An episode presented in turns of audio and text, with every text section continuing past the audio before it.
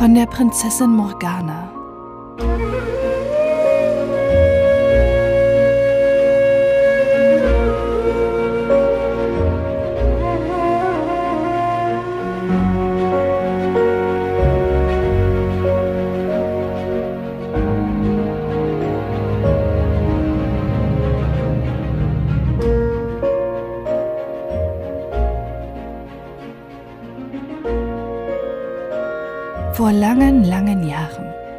Herrschte über Bagdad der Kalif Harun al-Rashid, einer der mächtigsten, reichsten und dabei weisesten Fürsten, die je auf dem Throne saßen.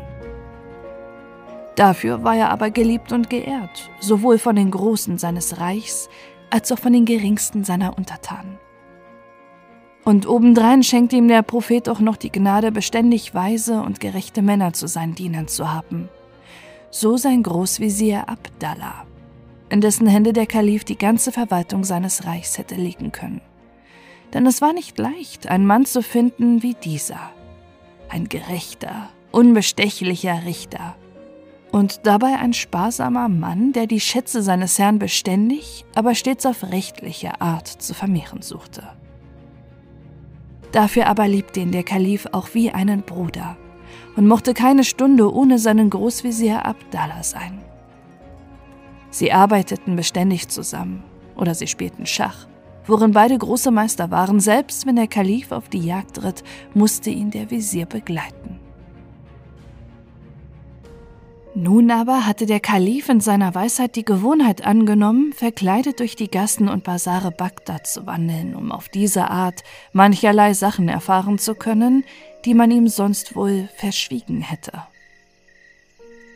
Bei diesen Spaziergängen hörte er alsdann auf die Klagen seiner Untertanen und forschte denselben genau nach, um, im Falle sie nicht ohne Grund waren, denselben abzuhelfen, wo es möglich sei. Auch wohnte er unerkannt den Gerichtssitzungen bei und gab Acht, ob die Richter auch ohne Ansehen der Person Recht sprechen. Hauptsächlich aber war es in der Stille der Nacht, wo er von seinem Großvezier Abdallah begleitet durch die Straßen ging und bei diesen Spaziergängen nicht selten Räubereien oder sonstigen Unfug verhinderte. Denn in solchen Stunden betrat er die entferntesten und ärmlichsten Stadtviertel, teils aus der oben angeführten Ursache, teils um arme Leute in ihren erbärmlichen Hütten aufzusuchen, um sie mit Geld oder irgendeinem guten Rat zu unterstützen. So wandelte er eines Abends in der gleichen Absicht mit dem Großvezier aus seinem Palaste und ging an den Ufern des Tigris dahin, sich der schönen Nacht freuend. Der Kalif war lustig und guter Dinge und sprach mit seinem Begleiter über die verschiedenartigen Schicksale der Menschen, wie es dem einen schlecht und dem anderen gut gehe, und welche Hoffnung und Wünsche täglich an jedes Herz habe, von denen doch so wenig in Erfüllung ging. Ja, entgegnete Abdallah der Visier. Wenn man jetzt einmal in einen großen Spiegel die verschiedenartigen Wünsche und Gedanken der Tausende von Menschen lesen könnte, die sich unruhig aus ihrem Lager herumwerfen und häufig all ihre Pläne vereitelt sehen. Unter ähnlichen Gedanken und Gesprächen kamen die beiden Männer an eines der ärmsten Stadtviertel und traten in eine kleine winklige Gasse, die sich viermals hin und her wandte und deren Lauf der Kalif und der Visier verfolgten, wodurch sie sich bald in einer ihnen gänzlich fremden Gegend der Stadt sahen. Plötzlich blieb der Kalif stehen, denn er hatte aus einem Seitengässchen das klägliche Geschrei eines Menschen, der vielleicht geprügelt oder auf irgendeine andere Art misshandelt wurde. Auch der Visier hörte dies Geschrei und wenn daran im Allgemeinen nichts Besonderes war, so klangen doch diese Klagelaute so sonderbar und wurden so unaufhörlich fortgesetzt, dass sich die beiden bewogen fanden, den Tönen nachzugehen. Sie traten zu dem Zweck in ein sehr enges und schmutziges Gässchen, das sie zu einem alten, halb verfallenen Torbogen führte, durch welchen sie auf einen kleinen Platz gelangten, der aber recht unheimlich und traurig aussah. Die Häuser, die denselben umgaben, waren größtenteils zerfallen und hatten weder Türen noch Fenster. In den meisten konnte man deshalb von außen hin sehen und erblickte in den Zimmern und auf den Gängen, wo früher Menschen gehaust, das Gras fußhoch emporwuchern. Auch waren die Dächer der meisten Gebäude eingefallen, und große Bäume als Platanen, Sykomoren oder Palmen blickten oben über die kahlen Mauern und gaben ein trauriges Zeugnis, dass diese Häuser seit einem Menschenalter nicht mehr bewohnt gewesen seien. Es war nur ein einziges Haus auf dem ganzen Platze, welches durch einen schwachen Lichtschimmer, der durch einen zerbrochenen Fensterladen drang, verriet, dass sich jemand darin aufhalte. Aber zugleich mit dem freundlichen Strahl des Lichtes drangen aus dem Innern desselben jene Schmerzenstöne, die den Kalifen mit seinem Begleiter herbeigelockt. Wenn dies Gebäude auch freilich ein zerfallenes Ansehen wie alle übrigen auf dem Platze hatte, so musste es doch einst viel besser als seine Nachbarn ausgesehen haben. Denn es war von Steinen aufgeführt, und über der Haustüre befand sich ein Spruch des Korans ausgehauen, eine Verzierung, die nur bemittelte Leute aus ihren Häusern anbringen lassen. Allein auch hier hat der Zahn der Zeit die Mauern geschwärzt und sogar teilweise zerrissen. Der Stein, der die Schriftzüge gebildet hatte, war verwittert und diese dadurch unleserlich geworden, und ebenso hielten die Türe sowie die Fensterladen kaum noch zusammen. Von Zeit zu Zeit hörte man aus dem Inneren des Hauses das Klagegeschrei ertönen, und die beiden näherten sich jetzt, um etwas von den Worten, die es begleiteten, zu vernehmen. Ach, rief eine Stimme von innen, gib mir doch zu essen und zu trinken. Mich hungert und dürstet auf die schrecklichste Art. Bin ich denn nicht schon zu einem Girbe zusammengeschwunden? Ich kann doch schon vier Tage und vier Nächte ohne Speise und Trank zubringen, ohne daran zu sterben. Oh, oh, habe es überdies schon so weit gebracht, dass ich täglich meine hundert Stockprügel aushalten kann. Gib mir deshalb nur wenigstens zu trinken. Die Stimme, die diese seltsamen Worte mühsam hervorbrachte, schien einem jungen Manne anzugehören. Allein sie klang so matt und schwach, dass man wohl glauben konnte, die Misshandlung, von denen er sprach, seien wirklich geschehen und haben ihn so weit heruntergebracht. Jetzt hörte eine andere Stimme, die aus dem Mund eines älteren Mannes zu kommen schien und nicht so erbärmlich klang wie die erstere. Ach Herr, wenn du doch einmal Vernunft annehmen und wieder leben wolltest wie andere Menschenkinder. Was nützten dir denn die Qualen, die du dir selbst auferlegst?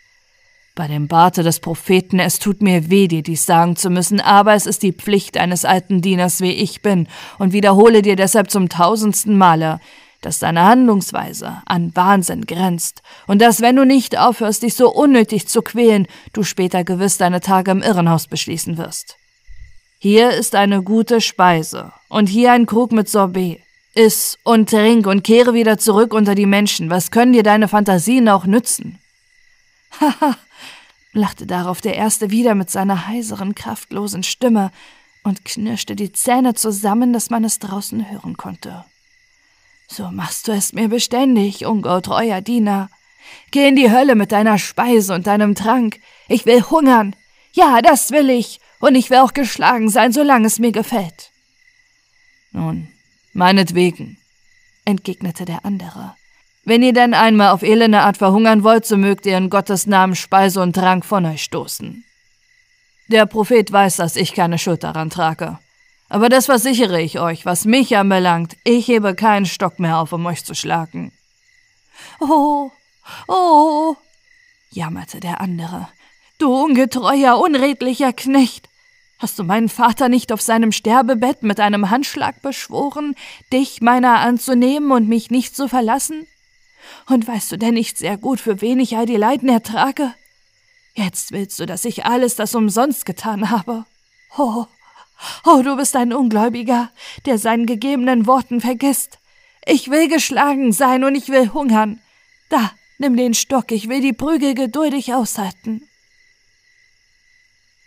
Der Kalif und der Visier vor der Türe wussten nicht, was sie von diesem sonderbaren Zwiegespräch denken sollten. Einer sah den anderen voll Verwunderung an, und Abdallah griff an seinen Turban und zwickte sich in die Nase, Denn es kam ihm vor, als träume diese seltsame Geschichte. Der Kalif fasste seinen Begleiter jetzt bei der Hand und deutete ihm ruhig zu sein, denn drinnen wurde die Stimme des alten Mannes wieder lauter, der in weinerlichem Tone sagte Oh Gott, oh Gott, wenn ich doch auch damals mit deinem Vater gestorben wäre. Doch der Prophet kann in mein Herz sehen, dass ich an all dem Wahnsinn keine Schuld trage. Darauf war es eine kurze Zeit lang ruhig. Allein bald wurde das Schmerzgeschrei wieder hörbar, begleitet von einem Ton, wie man einen Menschen mit einem Stock schlüge. Dazwischen vernahmen sie zuweilen die Worte Oh weh, oh weh, das schöne Bild, das schöne Bild, oh die glänzenden Augen und das rabenschwarze Haar, der Prophet möge mir gnädig sein und mir helfen. Weiter mochte der Kalif diesen unnatürlichen Auftritt nicht mit anhören. Er befahl leise seinem Visier, sich genau das Haus zu merken, und beide verließen alsdann den unheimlichen Platz, noch eine gute Strecke von dem Klagegeschrei jenes Unglücklichen begleitet.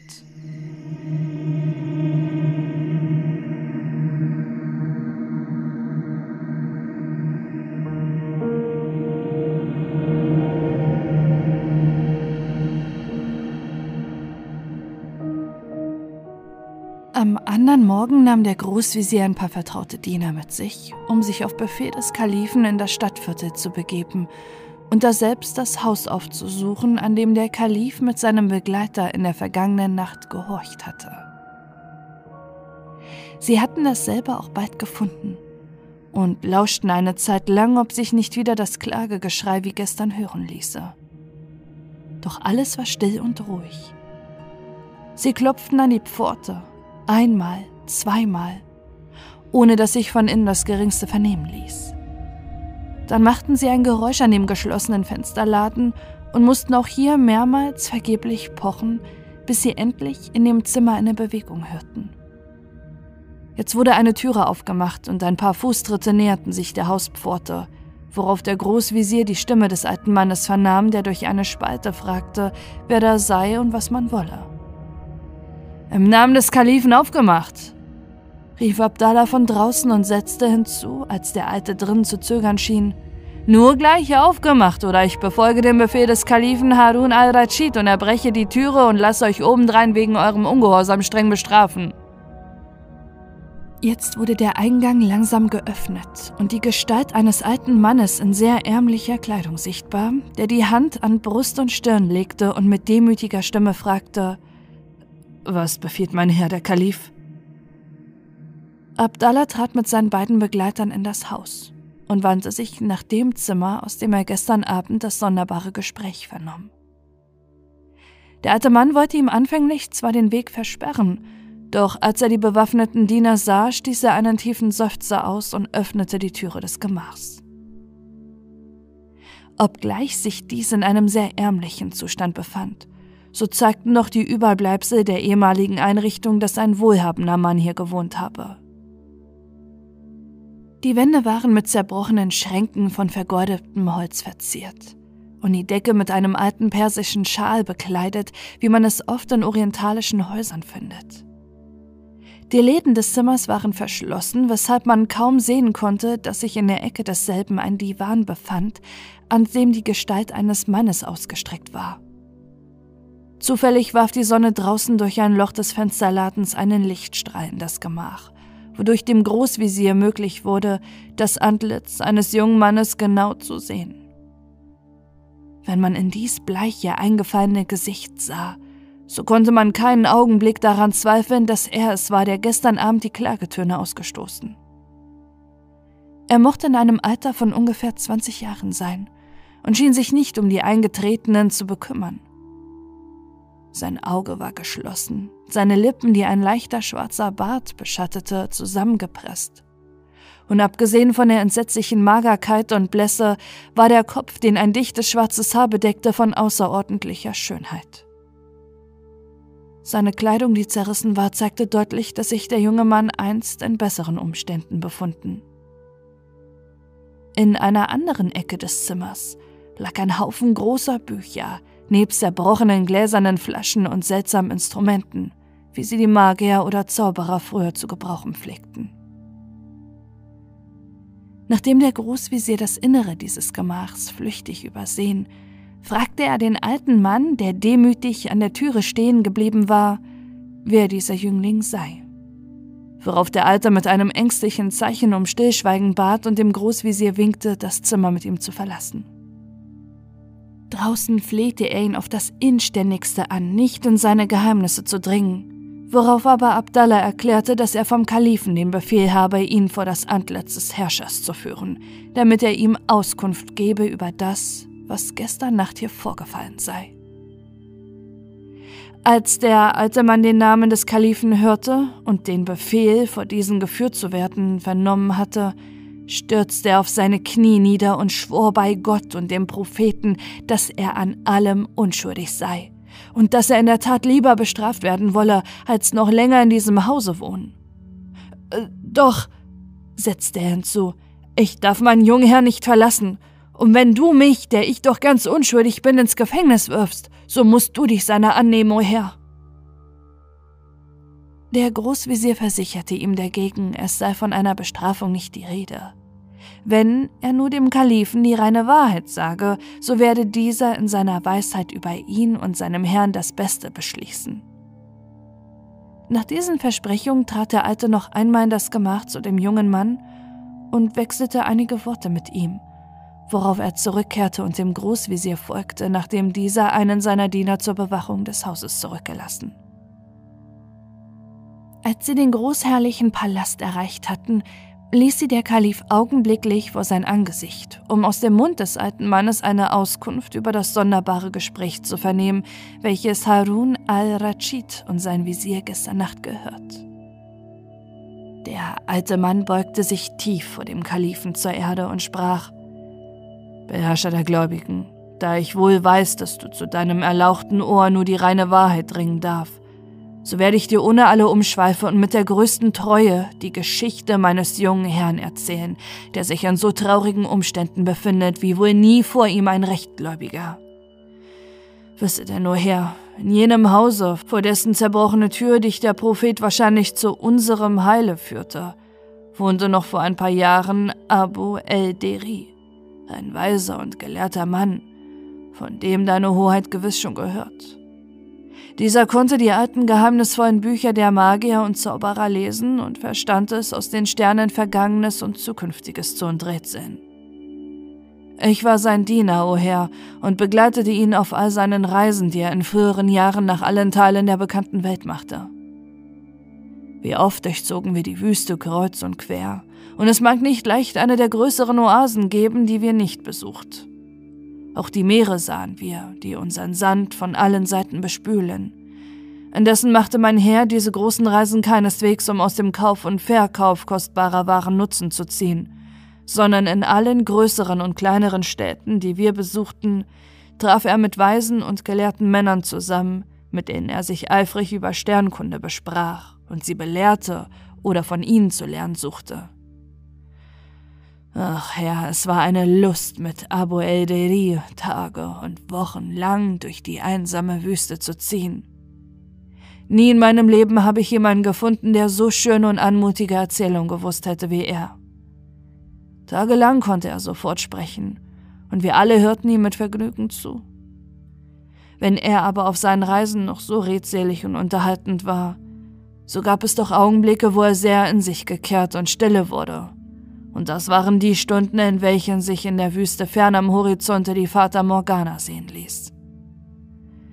Alsdann wurde er nachdenkend und konnte oft stundenlang die fabelhaften Bäume, die zierlichen Häuser und das glänzende Wasser anstarren, welches das Wüstengespenst vor das Auge des Wanderers zaubert.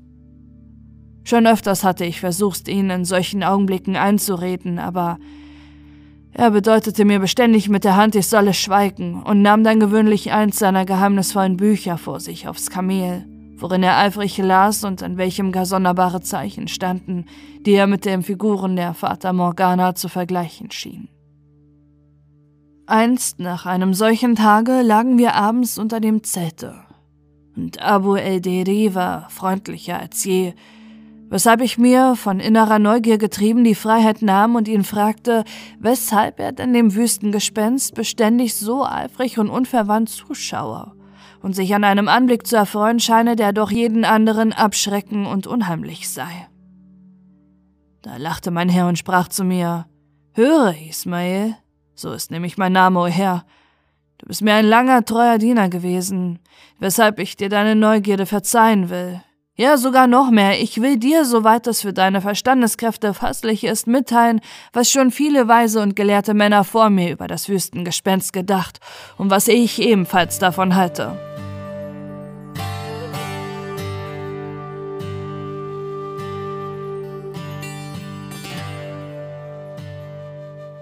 Schon öfter hast du selber gesehen, besonders an heißen Tagen, wenn die weite, weite Wüste vor uns ausgebreitet liegt, dass es plötzlich war, als beginne der Sand am Horizont langsam in die Höhe zu steigen.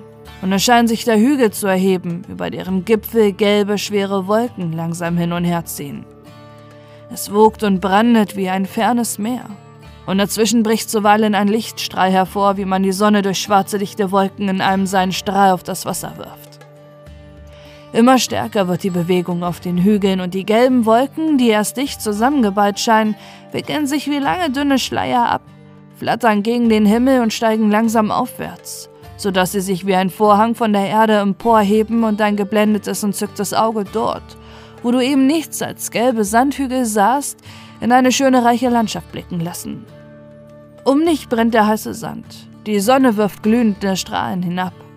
Schweigend ziehen Menschen und Pferde in der Hitze dahin und umso mehr ergreift dich der Anblick der Vater Morgana, mit schattigen Palmwäldern, rauschenden kühlen Wassern, mit strahlenden, luftigen Landhäusern. Bei diesem Anblick zieht der Reisende den Bonus über den Kopf und ruft den Propheten an, indem er sich von dem Anblick wegwendet, denn nicht dorthin, wo jene Palmen rauschen, führt ihn sein Weg. Dort ist für ihn nichts als Sand und unfehlbarer Tod.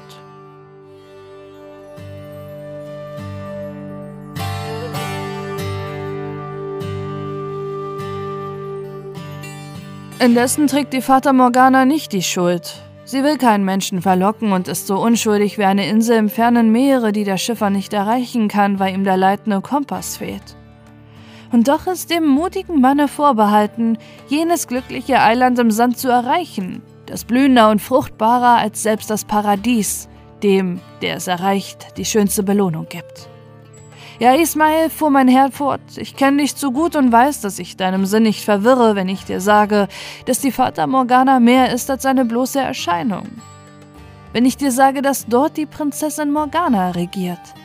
Ein Weib so schön und herrlich wie kein zweites im Himmel und auf Erden. Ihr Antlitz hat zwar noch keine Menschenseele erblickt, obwohl meine Bücher sowie die weisen und gelehrten Männer bezeugen, dass es einem mächtigen Zauberer gelungen ist, ein Bildnis von ihr zu entwerfen, das aber im Laufe der Zeit spurlos verschwunden. Und um dir jetzt alles zu sagen, der Zweck meines Studiums sowie meiner Reisen ist, dies gefährliche Bild aufzufinden. Gefährlich, weil es das Menschenherz, das es anblickt, tödlich erkranken lässt, vor Entzücken und Liebe. So erzählte mir mein Herr, und du kannst dir denken, dass ich über seine Reden und Mitteilungen nicht wenig verwundert war und zuweilen bedenklich meinen Kopf schüttle, weil mein Herr so viel Geld und Zeit verschwendete, um ein fabelhaftes Bild auszusuchen.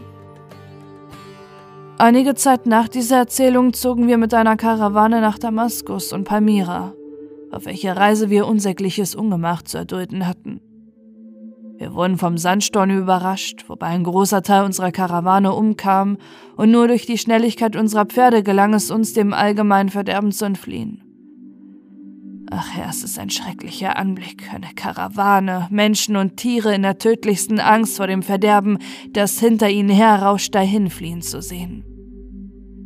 Kamele und Pferde leisten das Unmögliche und rennen schaumbedeckt über den Sand, bis sie mitten im Lauf tot dahinstürzen. In unserer Nähe bemerkten wir auf dieser wilden Flucht lange Zeit ein schönes Weib, das auf einem edlen arabischen Pferde dahinjagte. In ihren Schleier gewickelt, hielt sie ihr kleines Kind, das sie erst vor kurzer Zeit geboren, und in dem allgemeinen Lärm und Sausen der Sandwolken, die uns erfolgten, hatte sie nur Augen für das kleine Wesen und bedeckte es mit ihrem Körper, wenn der Sturm eine Wolke den anderen voraus und über uns herjagte.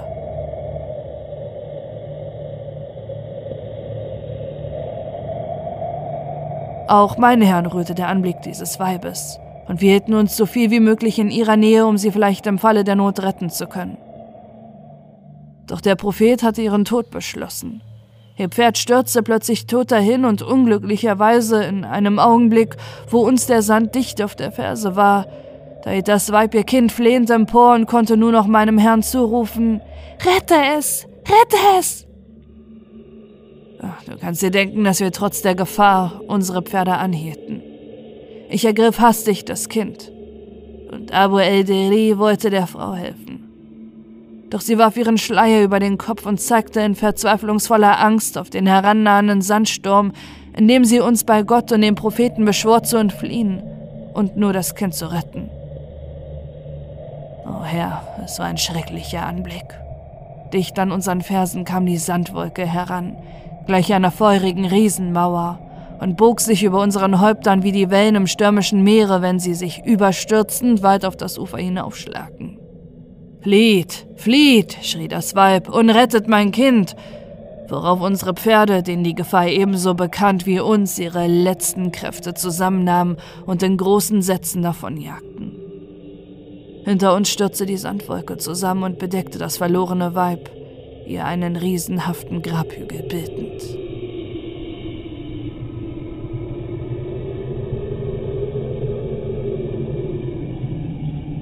Wir entkamen durch die Gnade des Propheten, und Abu el-Deri betrachtete das Kind.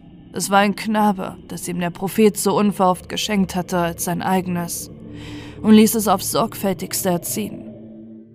Trotzdem stellte er seine beständigen Reisen nicht ein, und je älter er wurde, je emsiger forschte er nach dem Bilde, von dem er mir gesprochen. So wurden wir beide alt, und die letzte Reise, die wir zusammen machten, war weit hinter Palmyra nach einer Oase, in der ein überaus weiser und gelehrter Mann wohnte.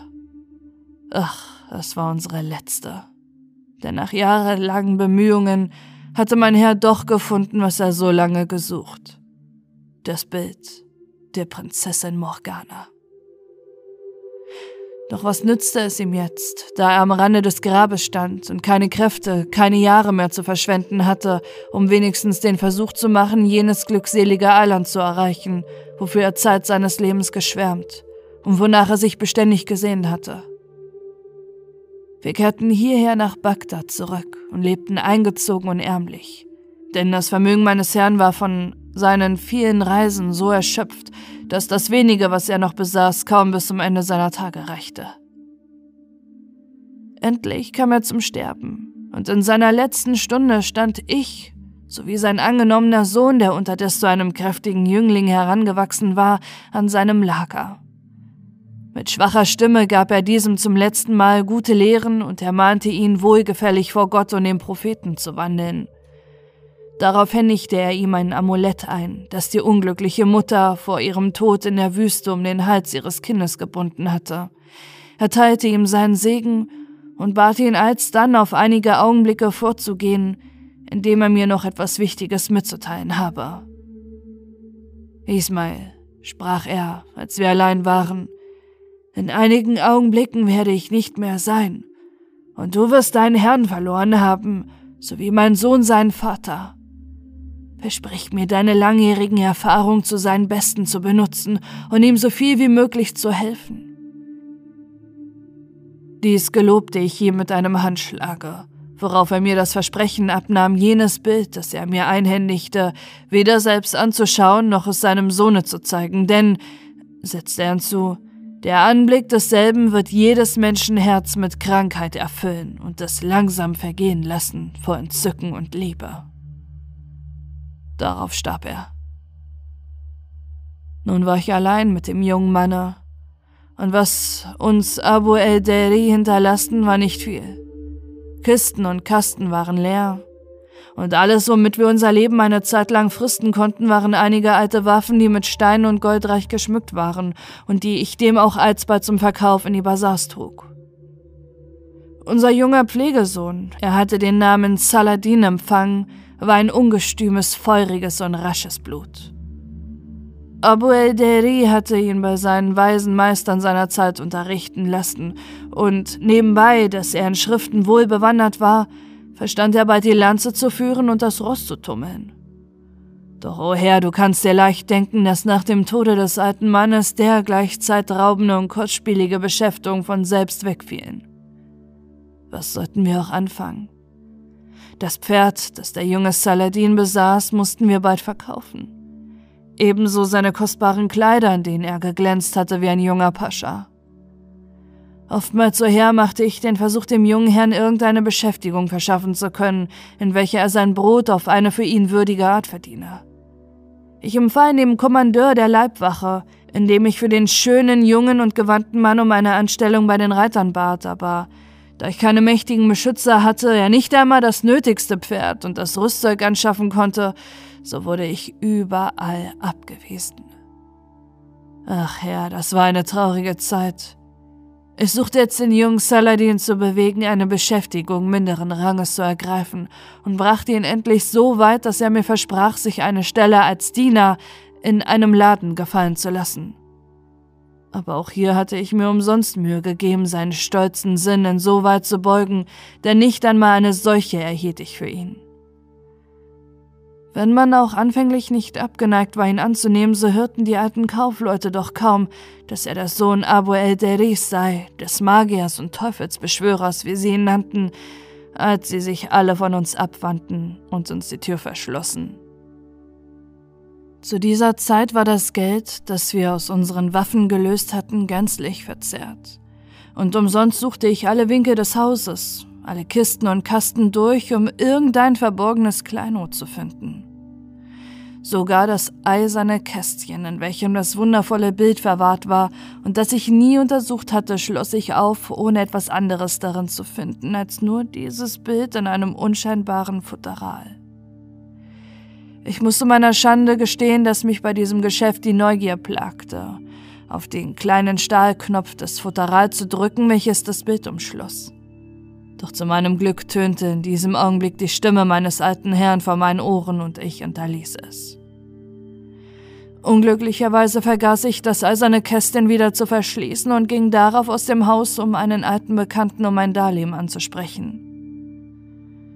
Zu dieser Stunde kam Saladin zurück und mochte wohl schon längst jenes kleine Kistchen und dass dasselbe beständig für ihn verschlossen sei, bemerkt haben, Genug, er benutzte meine Abwesenheit, nahm das Futteral heraus und... Oh Herr, der Unglückliche betrachtete das Bild.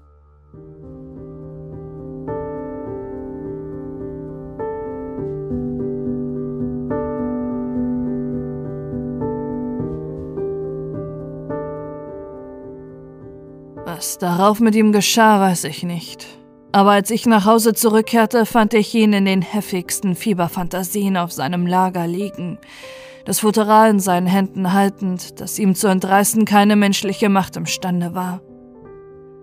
Wohl hörte ich aus den irren Reden, die er in der Fieberhitze ausstieß, dass er jenes Bild geschaut, sowie dass das Wort meines alten Herrn jedes Menschenherz müsse bei dem Anblick dieses Bildes krank werden, vor Entzücken und Liebe an ihm in trauriger Erfüllung gegangen sein. Wochenlang lag er so auf seinem Lager, an einem bösen, markverzehrenden Fieber und führte dabei beständig die sonderbarsten und zusammenhängendsten Reden. Gewöhnlich befand er sich in solchen Augenblicken in der Sandwüste, und er sah in weiter Ferne das Gespenst der Vater Morgana vor sich schaukeln. Dies beschrieb er dann auch, wie es früher Abu el-Deri getan, mit den glühendsten, lieblichsten Farben und malte es aus als ein Eiland voll Liebe und Entzücken. Ach, und in all diesen Träumen spielte das unglückselige Bild eine Hauptrolle. Denn dies war es, was es ihm überall voranschwebte und dem sein wirrer Geist hastig nachfolgte über schneebedeckte Berge, durch das wilde Meer und durch den glühenden Sand der Wüste. Endlich ließ die Kraft des Fiebers nach, und ich glaubte, jetzt würde der unglückliche Saladin zur Vernunft zurückkehren und das Andenken jenes Bildes aus seinem Herzen verbannen, doch weit gefehlt. Wenn auch sein Körper genas, so schien ihm Herz und Geist desto kränker zu werden. Das erste Mal, als ich an seinem Lager saß und er mich nach seiner mondelangen Krankheit wieder erkannte und zusammenhängend mit mir sprach, zeigte er mir mit Entzücken das Futteral und sagte, endlich habe er etwas gefunden, dem er sein ganzes Leben weihen würde. Und welches er erreichen wolle, wenigstens unablässig danach streben bis zu seinem Tode, nämlich das Original zu diesem Bilde. Umsonst stellte ich ihm vor, das Bild müsse eine bloße Fantasie des Malers sein. Allein er lächelte und sprach mit matter Stimme, Oh Ismail, dein Unglaube tut mir weh. Ich versichere dir, es ist das Bild der Prinzessin Morgana, die auf einem paradiesischen Eiland fern in der Wüste herrscht. Wohl weiß ich, dass noch kein Sterblicher das Glück hatte, das selbst zu erreichen und die Prinzessin zu sehen. Doch warum kann es mir nicht vorbehalten sein, den Weg dorthin zu finden? Dies wird mir auch gelingen, Ismail, denn ich habe die Reise dorthin in den Fantasien des Fiebers schon öfter gemacht. Es war zwar ein schrecklicher und mühsamer Weg, und die Karawane, der ich mich anschloss, bestand aus sonderbaren Gestalten. Aber ich werde das Eiland dennoch erreichen und die Prinzessin sehen. Ja, ich werde sie sehen und ihr nah sein. Anfänglich glaubte ich bei diesen Reden, sie seien noch ein Überbleibsel des Fiebers. Und diese sonderbaren Ideen würden sich mit der Zeit schon geben. Doch weit gefehlt. Saladin genas langsam wieder, ohne aber seinen Vorsatz vergessen zu haben, die Prinzessin Morgana, wie er das Bild nannte, aufzusuchen. Vielmehr hatte er sich in seinen Träumen etwas ausgedacht, das an Wahnsinn grenzte und wodurch er, wie er sagte, seinen Körper an den ungeheuren Mühseligkeiten gewöhnen wollte, die ihm auf jener Reise bevorstehen würden. Er nahm nämlich tagelang keine Speisen und keinen Trank zu sich, um sich an Hunger und Durst zu gewöhnen und all meine Ermahnungen dagegen waren vergebens. Er geriet sogar in eine unbeschreibliche Wut, wenn ich ihm das Unsinnige seiner Handlung vorstellte, und wusste mich durch Bitten und Flehen dahin zu vermögen, ihm seinen törichten Willen zu tun. Oft hungerte er drei bis vier Tage, und obendrein zwang er mich noch, ihn mit einem Stocke zu schlagen, damit er den Misshandlungen der Menschen, die ihn von seinem Vorhaben abbringen wollten, Trotz bieten könne. Was mein Herz bei diesem Wahnsinn litt, Kannst du dir leicht denken, o oh Herr. Doch was sollte ich, armer alter Mann, machen? Wenn ich mir auch zuweilen fest vornahm, ihm sein Will nicht mehr zu tun, so konnte ich doch bei diesem Vorsatz nicht lange beharren, denn sein Jammer über meine Untreue, wie er es nannte, seine Klage, dass ich ihm nicht behilflich sein wollte, sein Liebstes auf der Welt zu erreichen, war mir ebenso schrecklich, ja noch schrecklicher als die Misshandlung, denen er sich unterzog. Wenn ich ihn zuweilen befragte, wann und durch wessen Hilfe er gedenke, seine Reise antreten zu können, so antwortete er lächelnd das Schicksal, das ihm das Bild der Prinzessin Morgana zugefügt, werde es ihm auch, wenn die Zeit zur Reise herangekommen sei, nicht an Mitteln fehlen lassen. Ha. So ist die Erzählung von dem alten Abu el-Deiri und seinem Pflegesohn, o Herr, und beim Vater des Propheten, ich habe dir nichts verschwiegen, auch hast du in der vergangenen Nacht selbst zugehorcht, wie er mich mit seinem Wahnsinn quälte und wie ich ihn misshandeln musste. Bestimme in deiner Weisheit nun, was mit uns geschehen soll.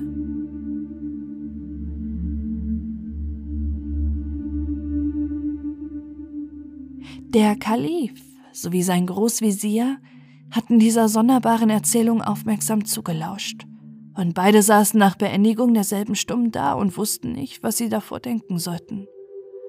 Ei, meinte der Kalif, was würdest du dazu sagen, Abdallah, wenn wir uns jenes Bild kommen ließen und es auf alle Gefahr hin auch einmal anschauten? O Herr, entgegnete Ismail hastig, nachdem er eine tiefe Verbeugung gemacht O Herr, beschließe in deiner Weisheit nicht so etwas Schreckliches. Glaub mir, der böse Zauber, der von diesem Bild ausströmt, würde auch dich Zeit deines Lebens unglücklich machen. Es ist in der Tat eine seltsame Geschichte, sagte der Großvezier. Und wenn ich deiner Hoheit einen Rat geben dürfte, der dein Großmut sicher nicht verwerflich erscheint, so wäre es der, den unglücklichen jungen Mann mit den nötigen Mitteln zu versehen um ihn wenigstens ein Jahr lang mit den Karawanen durch die Wüste ziehen zu lassen. Vielleicht, dass ihm der Prophet gnädig ist und dass sich sein Wahnsinn zerstreut. Ja, du hast recht, antwortete der Kalif. Triff die nötigen Anstalten dazu und lass es dem Reisenden an nichts fehlen. Schick ihn mit einer der großen Karawanen fort, die in kurzer Zeit nach Palmyra abgehen, und erteile ihm den Befehl, nach Ablauf eines Jahres zurückzukommen, und alsdann werde ich ferner für ihn sorgen. Ismail stürzte dem Kalifen zu Füßen Und indem er seinen Dank für die hohe Gnade stammelte, wagte er die Bitte, seinen Jungherrn begleiten zu dürfen, eine Gunst, die ihm der Kalif auch gern gewährte. Darauf befahl Harun al-Rashid den jungen Saladin, wenn der zu der Reise gehörig ausgerüstet sei, vor sein Angesicht zu führen und entließ den alten Diener, der sich vor Freude zitternd nach seiner Wohnung zurückbegab und seinen Herrn durch die frohe Botschaft nicht wenig stärkte. Saladin lag gerade auf seinem Lager ausgestreckt und hörte anfänglich ziemlich gleichgültig die Erzählung des Dieners, dass ihn der Kalif habe rufen lassen und dass er diesem ausführlich von Abu el-Deri habe erzählen müssen. Allein als Ismail im Verlauf des Gesprächs von der Gnade des Kalifen sprach, dass er ihnen die Mittel zu einer Reise in die Wüste geben wolle. Da richtete sich der junge Mann von seinem Lager plötzlich in die Höhe und sprach mit funkelnden Augen Siehst du, Ismail, dass meine Träume nicht lügen? Siehst du wohl? Die Zeit ist gekommen, denn der Prophet schickt mir eine unverhoffte Hilfe, die Reise zu machen, nach der sich mein Herz gesehnt und auf der ich finden werde, was ich suche.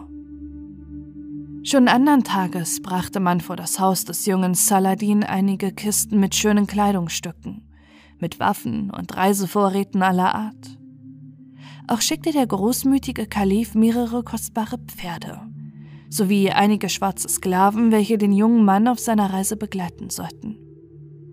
Dieser war von dem Augenblick an, wo ihm Ismail die Gnaden des Kalifen verkündet, wie umgewandelt. Und man merkte ihm schon nach einigen Tagen gar nicht mehr an, dass er monatelang krank gelegen und sich während dieser Zeit mit den größten Misshandlungen und Entbehrungen, wie sie uns bekannt sind, abgequält hatte. Schon der bloße Gedanke, den heißen, innigen Wunsch seiner Seele in Erfüllung gehen zu sehen, goss ihm neue Lebenskraft durch alle Adern. Die Frische seiner Wangen kam wieder, sein Auge glänzte wieder feurig unter seinen schwarzen Brauen, wie die glühende Sonne, wenn sie abends von Wolken umgeben hinter dem Horizonte versinkt. Schon in der ersten Stunde nach des alten Dieners Zurückkunft aus dem Palaste hatte er sein Lager verlassen, und als die Geschenke des Kalifen ankamen, wählte er daraus einen kostbaren schönen Anzug, schwang sich auf eins der edlen persischen Pferde und ritt von seinem Diener Ismail begleitet durch die Basare und Gassen nach dem Palaste des Kalifen, um sich dem Befehle Harun al-Rashids gemäß vor dessen erlauchtes Antlitz zu stellen.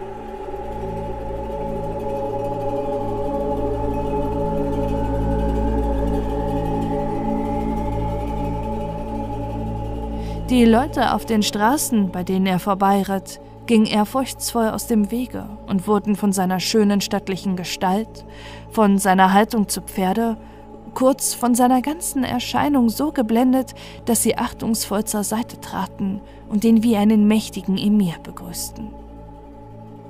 Auch die Kaufleute in den Bazars sahen ihm erstaunt nach, und einer fragte den anderen, wer der fremde Prinz sei.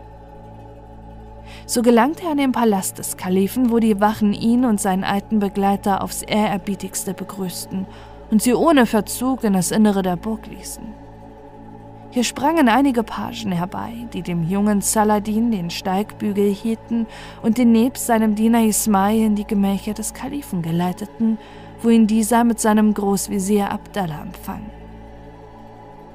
Harun al-Rashid betrachtete den jungen Mann, der sich tief vor ihm verbeugte, lächelnd und mit Wohlgefallen, und erneuerte ihm nochmals die Versprechung, die er dem alten Ismail gab. Beherrscher der Gläubigen, erwiderte Saladin, du bist in deiner Güte und Großmut dem Verlassenen wie ein Engel des Himmels erschienen, und der Prophet wird dich dafür belohnen. Wie soll ich dir meinen Dank aussprechen für das Unendliche, was du mir getan? Ich werde finden, was ich lange gesucht, und so ist der Wille Gottes, ist glücklich werden. Der Kalif, der sich anfänglich vorgenommen hatte, einen Versuch zu machen, ob er den Jüngling nicht von seiner Schwärmerei heilen könnte, sah aus den letzten Worten desselben, dass er unabänderlich bei seiner Idee beharre und beschloss deshalb keinen vergeblichen Versuch zu machen. Er entließ ihn hierauf mit seinen besten Wünschen und Saladin kehrte freudestrunken in seine Wohnung zurück. Die Einwohner Bagdads, deren Neugier durch die Erscheinung des fremden Prinzen, wofür sie Saladin hielten, sehr erregt worden war, gaben sich alle Mühe zu erfahren, wer dieser junge Mann denn eigentlich sei. Und hatten nicht so bald die Kunde erhalten, dass es der Sohn des alten Magiers Abu el-Deri wäre, dem der Kalif die Ausrüstung und die Mittel zu einer weiten Reise geschenkt, als sie die Erzählung von dem Bildnis für ein Märchen erklärten, das der alte Spitzbube, der Ismail erfunden habe, um den Kalifen mit einer Summe Geldes zu prellen, und die bösen Menschen bedauerten nur, dass des alten Anschlag so glücklich gelungen war. Wie es gewöhnlich mit Verleumdung geht, dass sie sich von Stunde zu Stunde vergrößern, sich mit Zusätzen und Tatsachen vermehren und dadurch am Ende so glaublich werden, dass selbst der Unbefangenste nicht weiß, woran er ist, so erging es auch hier. Dass der alte Ismail den Kalifen betrogen habe, war den Leuten ziemlich klar. Seht, sagten sie zueinander, hat doch der alte Abu el-Deri nie einen Sohn gehabt. Wer weiß, wo Ismail den jungen Menschen aufgefunden und ihn zu seinen Zwecken unterrichtet. Mir scheint es, sagte ein anderer. Ich habe den jungen Lügner schon irgendwo gesehen. Richtig, setzte ein dritter hinzu. Habt ihr nicht vor einiger Zeit in der Barbierstube an der großen Karawanserei einen Burschen gesehen, der diesem Saladin glich wie ein einem anderen? Aha, fielen alle anderen ein. Richtig, der ist's. Oh, der gute Kalif. Bald darauf erfuhr auch Harun al-Rashid durch seinen Großvisier diese Gerüchte. Und obgleich er ihnen anfangs keinen Glauben schenken wollte, ließ er sich doch durch das Zureden Abdallahs bewegen, den Herrn jener Barbierstunde zu hören, der auf die Frage des Kalifen nach jenem jungen Manne mit verschmitztem Lachen antwortete Beherrscher der Gläubigen, der Mensch kann sich irren und der Prophet möge mir bezeugen, dass ich einem Mitmenschen nicht gern etwas Böses nachsage. Aber was jenen jungen Mann dann betrifft, so könnte ich denn doch beschwören, dass er noch bis vor wenigen Wochen meine Barbierbecken und Messer geputzt und gesäubert hat. Freilich hatte er später, als ich ihn wieder sah, ein ganz anderes Aussehen, aber das machen die kostbaren Kleider und Pferde, die ihm deine Hoheit geschenkt. Der Kalif, so schwer es ihm auch wurde, daran zu glauben, auf eine solche Art betrogen worden zu sein, konnte doch nicht umhin, dem alten Mann Glauben zu schenken und sagte später lachend zu seinem Großvisier, Höre Abdallah, wir wollen uns doch in Zukunft besser in Acht nehmen und die Leute in ihren Häusern schreien und jammern lassen, ohne uns darum zu bekümmern. Abdallah zuckte die Achsel und entgegnete, in der Tat, es ist eine durchtriebene Spitzbüberei.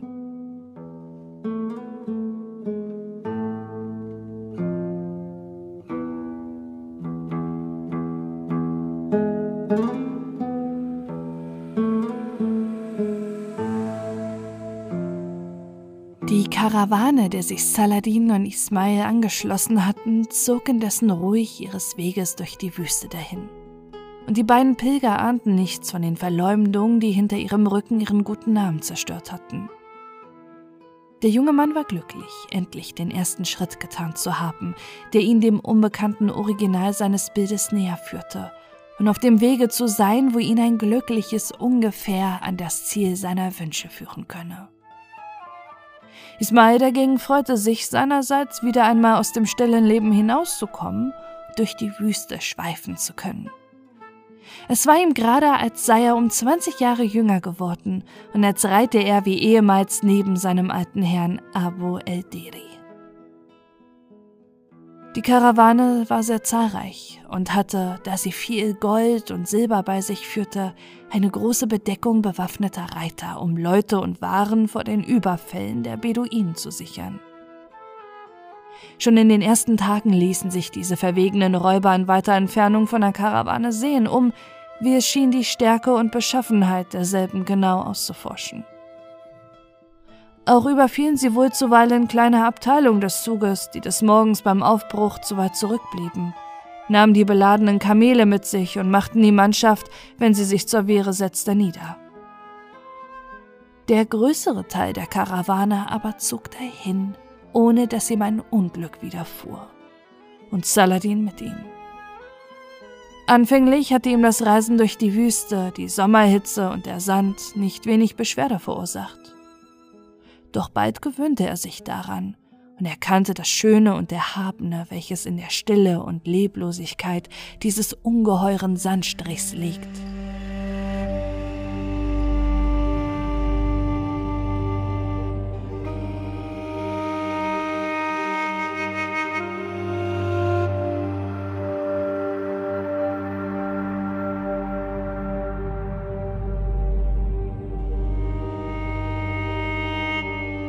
Wenn ihm auch zuweilen die Hitze der Sonne nicht wenig belästigte, so erfrischte ihn wieder der Gedanke an die Fata Morgana, die er noch nie gesehen und deren Anblick er jetzt so sehnlich erwartete.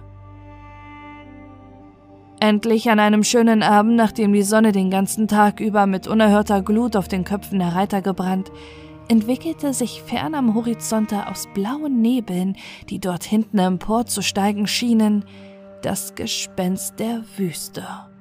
Und die letzten Strahlen der Sonne zitterten herrlich auf jene fabelhaften Gebäude, auf jene unerreichbaren Wälder und auf das glänzende Wasser, das kühlend und erfrischend emporsprudelte und doch noch nie eine menschliche Zunge erquickt hat. Saladin saß voll Entzücken auf seinem Pferde und hing mit glühendem Auge an jenem Zauberbilde, das bald blasser wurde und nach und nach wieder ganz verschwand. Als die beiden Reisenden abends unter ihrem Zelte lagen, sagte der junge Mann zu seinem Diener, Ach Ismail, ich habe mir genau die Richtung gemerkt, nach welcher ich gestern Abend das Eiland sah, auf dem die Prinzessin Morgana thront. Lass uns dahin aufbrechen. Wer weiß, ob wir es nicht schon am Morgen erreichen. Beim Propheten, entgegnete Ismail traurig lächelnd. Lieber Herr, du hast gar sonderbare Ideen. Schon unsere Reise an und für sich, um zu einem Bild, welches wahrscheinlich nie existiert hat, das Original zu finden, ist lächerlich genug. Allein der Vorschlag, den du mir eben machst, die Karawane zu verlassen, um aufs Geratewohl in die Wüste hinauszuziehen, grenzt an Wahnsinn. Und glaube mir, du wirst das Gespenst der Wüste, das dir jene schönen Gebäude, jene Palmen und Springbrunnen vormalt, gewiss nie erreichen. Denn wenn du dich einen Schritt dem Gebilde zu nähern glaubst, so weicht es zehn Schritte vor dir zurück. Aber, entgegnete Saladin unmutig, auf welche Art soll ich denn meinen Zwecken erreichen und zu einem glücklichen Ende kommen, von dem die ganze Ruhe meines zukünftigen Lebens abhängt? Glaubst du vielleicht, dieser Zug durch die Wüste würde meine Gedanken ändern und jenes Bild in meinem Herzen verschwinden machen? Ich hoffe das so, Herr, entgegnete Ismail. Ich hoffe, deine Träumereien werden sich zerstreuen, und wenn wir nach einem Jahre Bagdad zurückkehren, wirst du über diese Tage wie über einen seltsamen Traum lächeln. Saladin schüttelte traurig das Haupt und legte sich hierauf zur Ruhe nieder. Solche Gespräche hielten die beiden häufig zusammen. Und sehr, sehr sich auch Ismail bemühte, seinen jungen Herrn zur Vernunft zurückzubringen, so wenig konnte ihm dies gelingen. Saladin verwahrte das Bild sorgfältig, und in mancher Stunde, wenn er allein war, öffnete er das Futteral und schwelgte im Anblicke der wundervollen Züge.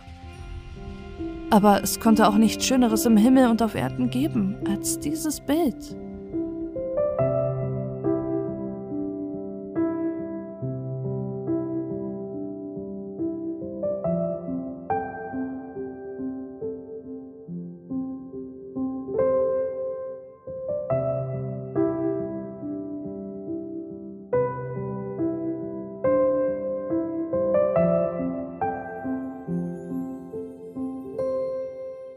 An einem Springbrunnen, der seinen klaren, durchsichtigen Strahl hoch in die Luft schleuderte, lehnte die zarte Figur eines Mädchens, den Kopf nachdenkend zur Erde gesenkt, so dass man nur die schöne glänzende Stirne sowie die halbverdeckten Augen sah.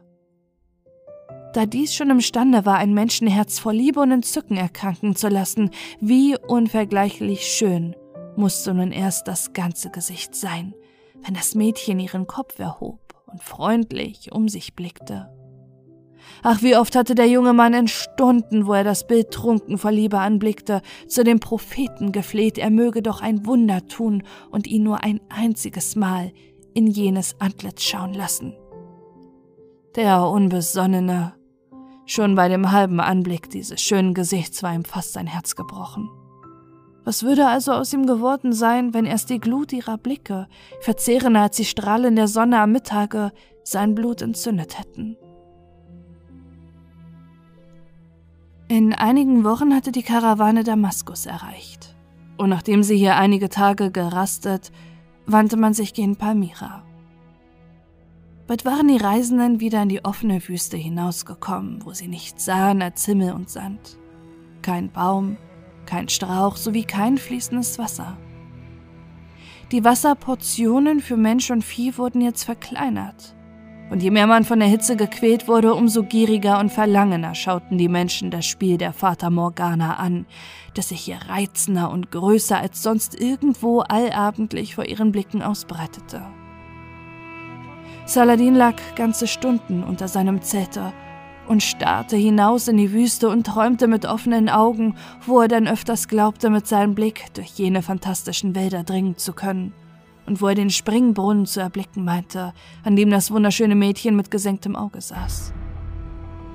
Vergebliches Bemühen. Wie das Licht der Sonne sank, verschwand auch jenes Zaubereiland, und Saladin warf sich unruhig und fieberträumend auf seinem Lager umher. Schon öfters hatte er bei sich den Entschluss gefasst, die Karawane, ja sogar seinen alten Diener heimlich bei Nacht zu verlassen sich auf sein Pferd zu werfen und in Gottes Name nach jener Richtung hinzujagen, wo heute die Vater Morgana ihre Zaubergärten aufgebaut hatte. Doch war es immer, als ahnte der alte Diener etwas von diesem Entschlüsse, denn er erzählte ihm die schrecklichsten Geschichten von Reisenden, welche von heftigem Durste gepeinigt ihren Zug verlassen, um den betrüglichen Wasserfluten nachzugehen, die das Gespenst der Wüste vor ihrem Auge ausbreitete und alsdann im weiten Sande elend umgekommen sein. Diese Erzählungen verfehlten nicht, wenn auch nur auf kurze Zeit, einen Eindruck auf das Herz des jungen Mannes zu machen. Allein seine Sehnsucht und Liebe war zu groß, und nach und nach stellte sich wirklich der Entschluss bei ihm fest, die Karawane heimlicherweise zu verlassen. Endlich es war in einer schönen Nacht und beim Schimmer der untergehenden Sonne hatte man die Fata Morgana schöner als je in der Ferne glänzen gesehen. Schlich sich der junge Mann von der Seite seines Dieners, schwang sich auf sein Ross und ritt leise aus den Reihen der Zelte hinaus ins Freie.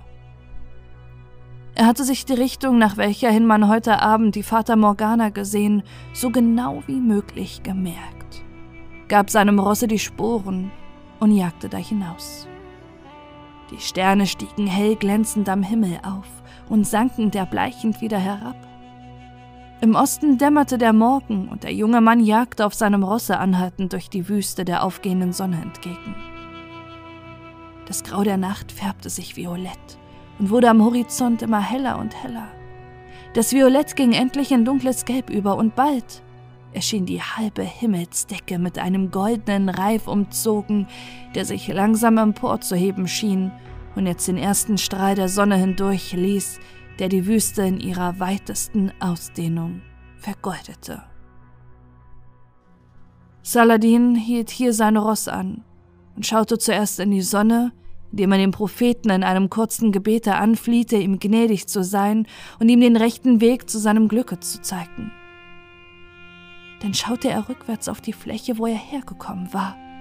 Und als er dort, so weit sein Auge reichte, nichts als Sand und wieder Sand erblickte, wurde es ihm leichter ums Herz und er dachte freudig daran, dass er die beschwerliche, langsame Karawane verlassen und jetzt frei wie der Vogel seinem Glücke nacheilen dürfe.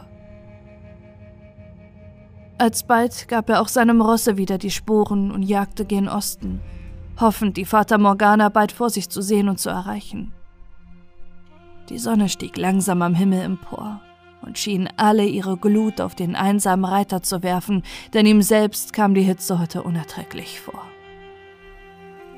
Schon neigte sich die Sonne wieder hinab, als das ermüdete Pferd nicht weiterlaufen konnte, weshalb Saladin abstieg und jetzt erst zu seinem Schrecken einsah, dass er weder Gerste noch Wasser habe, um das arme Tier nach dem langen Marsche zu erquicken.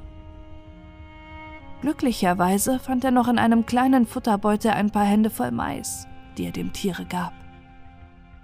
Obgleich auch ihn Hunger und Durst nicht wenig quälten, so vergaß er dies doch plötzlich beim Anblick der Fata Morgana, die jetzt vor seinen Blicken langsam aufstieg. Allein er schien ihr nicht viel näher gekommen zu sein, und es war nur seine Fantasie, die ihm einredete, er sehe sie heute deutlicher und näher als gestern. Ach, die zauberhaften Palmenwälder und Gebäude gaukelten in der Tat ebenso fern vor seinen Augen wie gestern, weit vor ihm am Horizont. So kam die Nacht, und der folgende Morgen fand dem jungen Mann wieder zu Pferde, wie er durch die einsame Wüste einem Traumbild nachjagte, das mit derselben Schnelligkeit zurückwich. Schon war sein Ross vor Hunger, Durst und Müdigkeit so angegriffen, dass es ihn, als der Abend dieses Tages kam, nicht mehr tragen konnte, weshalb er abstieg und es am Zügel eifrig nach sich zog. Denn vor ihm stieg wieder das Gespenst der Vater Morgana empor. Aber ach, er war ihm auch heute um keinen Schritt näher gekommen.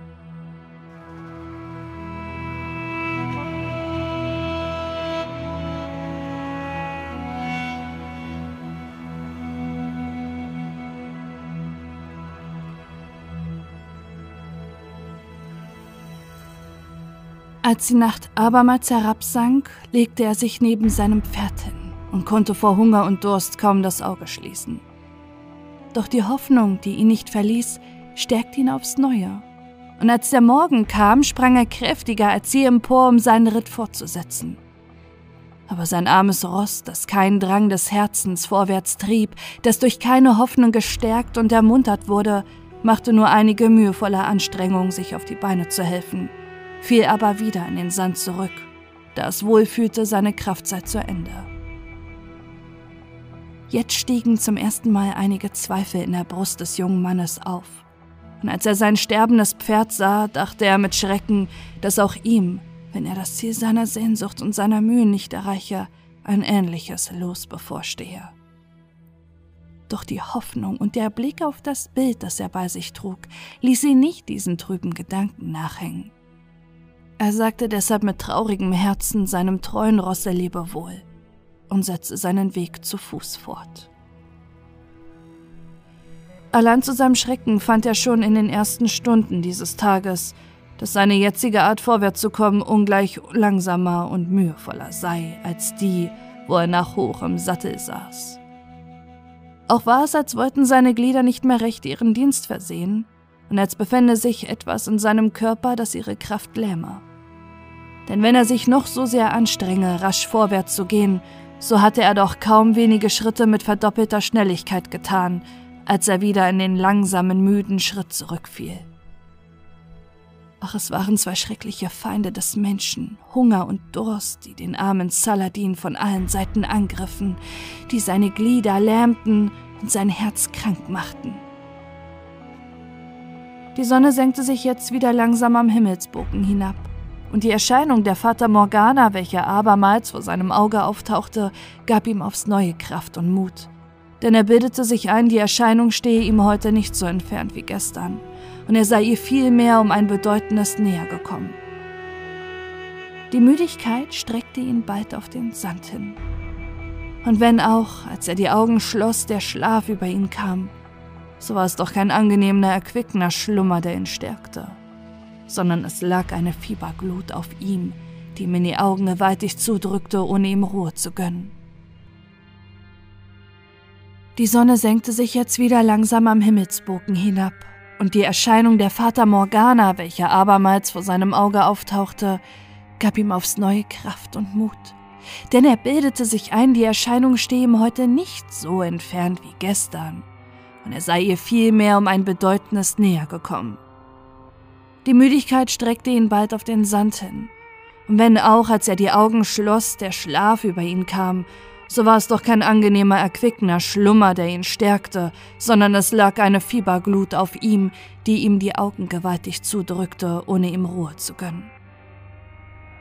Als am anderen Morgen die Sonne wieder emporstieg, hatte er schon die vierte Nacht seit seiner Flucht von der Karawane zurückgelegt ohne während dieser ganzen Zeit auch nur die geringste Speise oder einen Tropfen Wasser zu sich genommen zu haben. Jeder andere Sterbliche würde schon jetzt verschmachtet sein. Und Saladin dankte es nur den Entbehrungen, denen er sich in Bagdad freiwillig unterworfen, dass er nicht liegen blieb, sondern vielmehr seinen ermatteten Körper, wenn auch gleich sehr langsam, dennoch fortschleppen konnte. Indessen war sein Gang mit dem Kriechen der Schnecke vergleichbar und zum ersten Mal kam ihm die Öde und die Einsamkeit der Wüste schrecklich vor. Die leisen Zweifel über das Gelingen seines Planes, die schon gestern zuweilen in ihm aufgestiegen waren, wurden ihm nun zur Gewissheit. Und er seufzte nach seinem Diener Ismail und er dachte auch jetzt zum ersten Male an den Schmerz, dem er dem alten Manne durch seine Flucht verursacht. Ach, seufzte er bei sich. Wäre ich doch seiner Ermahnung gefolgt, so könnte ich jetzt glücklich und vergnügt heimziehen. Ich könnte eine bessere Zeit abwarten, um dem Originale meines geliebten Bildes nahe zu kommen, und brauchte hier nicht elend im Sande zu verderben. Fürchterlich brannte die Sonne auf ihn herab und drückte seinen ermatteten Körper gewaltig danieder. Rings, soweit sein entzündetes Auge umherstreifte, nichts als Sand und abermals Sand, kein rauschendes Palmendach zeigte sich seinem Blick, kein Murmeln einer frischen Quelle traf sein Ohr, und die Stille, die ihn rings umgab, die fürchterliche Stille. Selbst kein wildes Tier floh neben ihm vorbei, kein Vogel durchschnitt die Lüfte über seinem Haupte, und dabei sah der Himmel so drohend und erzürnt aus und hing glühend gelb wie ein flammendes Schild über seinem Haupte. Saladin legte sich jetzt in dem Sand nieder, denn seine Beine vermochten ihn nicht mehr zu tragen. Er nahm das Bild hervor, öffnete das Futteral und schaute das Gemälde zum letzten Male an. Ach, das Mädchen saß ruhig wie immer am Brunnen und blickte nicht in den kühlenden, klaren Wasserstrahl, der hoch von ihr emporsprang und wovon der kleinste Teil ihm, dem unglücklichsten Verschmachtenden, das Leben gefristet hätte.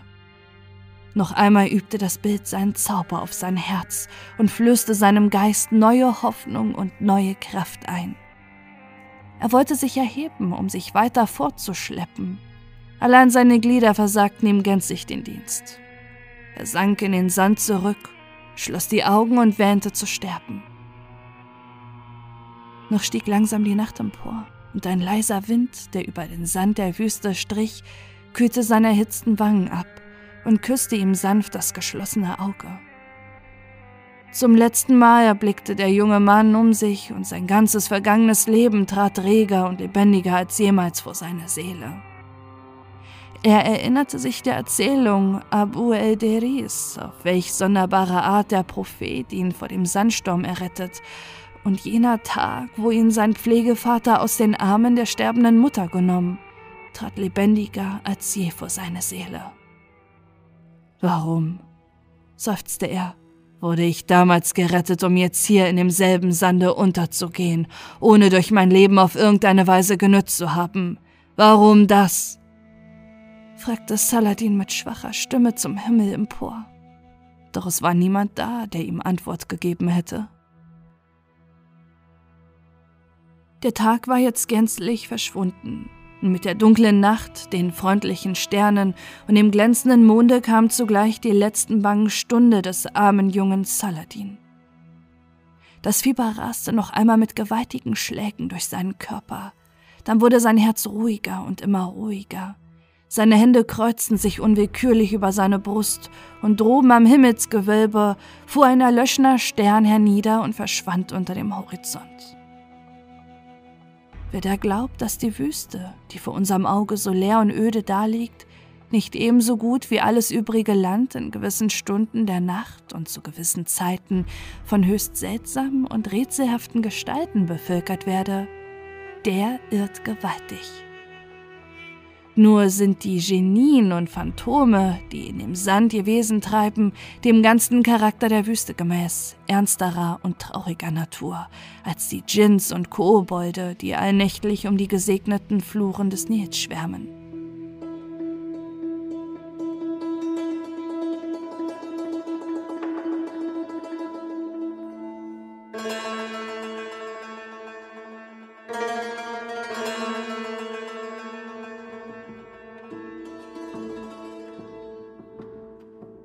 Mitten in der Nacht, wenn der Mond sich abwärts neigt, steigen seltsam geformte Nebel in die Höhe und verdecken das Gestirn der Nacht, indem die traurigen Geister, die aus dem Staub und Sande der Wüste emporsteigen, die graue Dämmerung dem hellen Schein des Mondes vorziehen.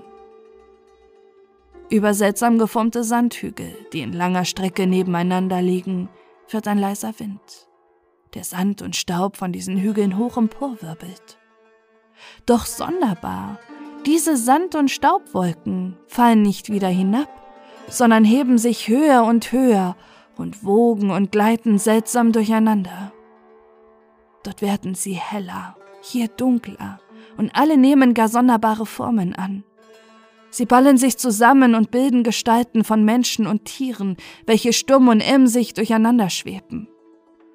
Jetzt steigen aus dem Sandhügel weißgebleichte Knochen empor und verschwinden zwischen den Gestalten, die sich langsam in Bewegung setzen und einen langen Zug bilden.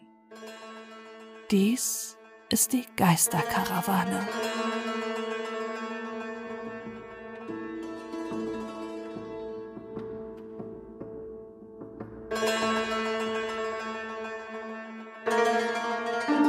Alle, die in der Wüste starben, alle, die das Schwert oder die Kugel des Beduinen niederwarf, sowie alle, die der Sandsturm bedeckte und tötete, sind hervorgekommen aus ihren Sandgräbern und reihen sich dem Zuge an, der bei dem dumpfen Ton einer kleinen Pauke langsam durch die Wüste dahin zieht.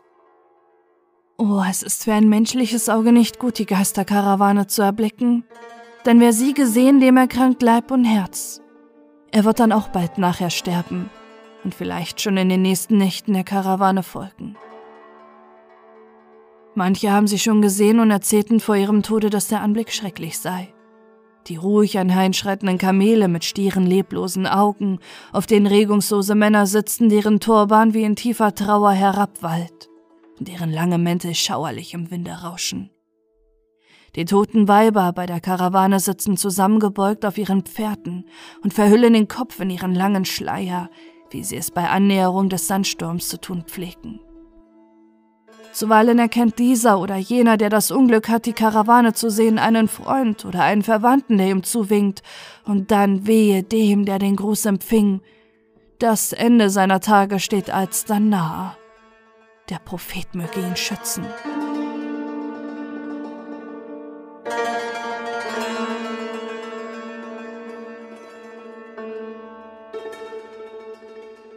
So lag in jener Nacht der junge Saladin auf dem Sande und rang mit dem Tode, wobei allerlei seltsame Gebilde vor sein inneres Auge traten. Es war ihm, als öffne sich das Futteral, das neben ihm an der Erde lag, und das Bild der Prinzessin Morgana steige langsam daraus empor, mit dem grünen Palmenwald, unter dem sie saß, mit dem springenden Wasser, dessen Murmeln der Unglückliche deutlich zu hören glaubte.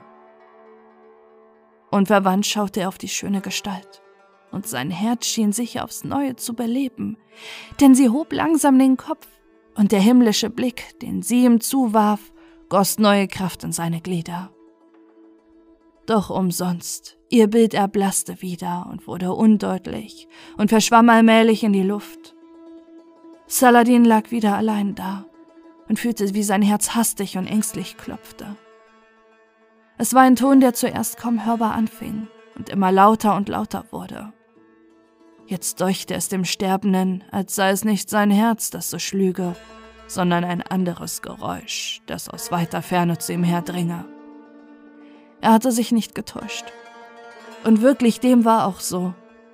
Deutlich hörte er den dumpfen Ton einer Pauke, auf der man regelmäßig schlug, weiter durch die Nacht hallen und langsam näher kommen.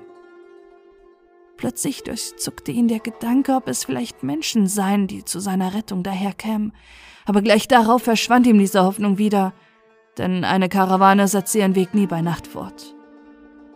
Und doch kam das Geräusch, welches er vorhin gehört, immer näher. Schon vernahm er den leisen, regelmäßigen Tritt der Kamele und das Rauschen und Flattern der Torbahne und langen Mäntel der Reiter. Mühsam öffnete er jetzt die Augen, schloss sie aber schaudernd wieder, denn er sah die Geisterkarawane dicht bei sich vorbeiziehen. Leise schwebten die gespenstigen Reiter vorbei, und er sah sie alle, trotz der fest verschlossenen Augen. Es schien ihm auch, als winkten sie ihm. Und ein Toter, der ebenfalls vorbeiritt, zeigte ihm grinsend die weißen Zähne und deutete auf ein lediges Pferd, das er an der Hand führte.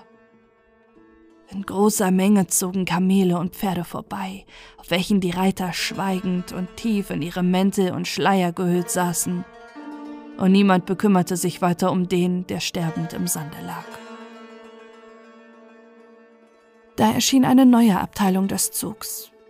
Es waren große, schwer beladene Kamele, denen eine Menge Sklaven zu Pferde folgten, die eine Frau umgaben, welche ein edles arabisches Ross ritt. Die Frau hatte den Schleier ebenfalls um ihr Haupt gewickelt und starrte düster vor sich auf den Sattel. Plötzlich fing sie an, sich zu bewegen, hob den Kopf empor und blickte erschreckt und verwundert um sich. Ach, dieses Gesicht kam dem jungen Manne so freundlich und bekannt vor, obgleich er sich nie erinnerte, dasselbe gesehen zu haben. Es war ihm wie die Melodie eines Liedes, die er einst in frühester Zeit gehört und die jetzt wieder vor seinem Ohre erklang. Die Frau richtete fest das Auge auf ihn, der im Sande lag, und ihr blasses, regungsloses Gesicht verzog sich plötzlich zu einem freundlichen Lächeln. Hastig warf sie den Schleier von ihrem Kopf, wandte das Pferd aus der Reihe auf der Stelle zu, wo er lag, sprang herunter und kniete neben ihm, wobei sie ihre Hand auf sein Herz und seine Stirn legte. Saladin wusste nicht, wie ihm geschah und öffnete jetzt das Auge, um in das Gesicht der freundlichen Frau zu sehen, die über ihn gebeugt seine Miene mit der gespanntesten Freundlichkeit betrachtete. Ja, er ist's, sagte sie darauf mit leiser, tonloser Stimme. Es ist mein Sohn. Der Sandsturm hat ihn verschont und ich sehe ihn wieder. Bei diesen Worten durchströmte ein unnennbar süßes Gefühl die Adern des Sterbenden, und so schauerlich ihm im Anfang der Anblick der Geisterkarawane gewesen war, so fühlte er sich doch jetzt nicht mehr so verlassen, als er wie vorhin einsam im Sande lag. Die Sklaven, in deren Mitte die Frau geritten war, wandten gleichfalls ihre Pferde aus der Reihe und umstanden den jungen Mann, ihn mit stieren Blicken anschauend. Hierauf löste die Frau eine Flasche von ihrem Gürtel, aus der sie ihm einige Tropfen in den Mund goss, die wie flüssiges Feuer durch seinen ganzen Körper zu laufen schienen und all seine Glieder mit neuer Kraft erfüllten. Bald war er imstande, sich aufzurichten, und seine letzten Stunden kamen ihm wie ein Traum vor. Er ließ seinen Blick über die Geisterkarawane hinschweifen, die sich in langen Zuge unaufhörlich bei ihm vorbei bewegten. Dann schaute er in das bleiche Gesicht der Frau, die ihn mit inniger Liebe ansah, und zum ersten Mal in seinem Leben sprach er einen Namen aus, dessen süßer Klang ihm bisher fremd gewesen war. Mutter, sagte er, bist du es? Bist du meine Mutter, die ich in frühester Kindheit verlor und die jetzt erscheint, mich vom Tode zu retten? Statt aller Antwort nickte die Frau traurig mit dem Kopfe und sagte, Ja, wenn ich es vermag. Plötzlich blickte sich rasch empor, der vorausgeeilten Karawane nach und warf einen fragenden Blick auf ihre Begleiter, die teilnahmslos um sie herstanden. Da kehrte auf einmal der Tote zurück, den Saladin vorhin schon bemerkt und der ihm so seltsam zugelächelt hatte.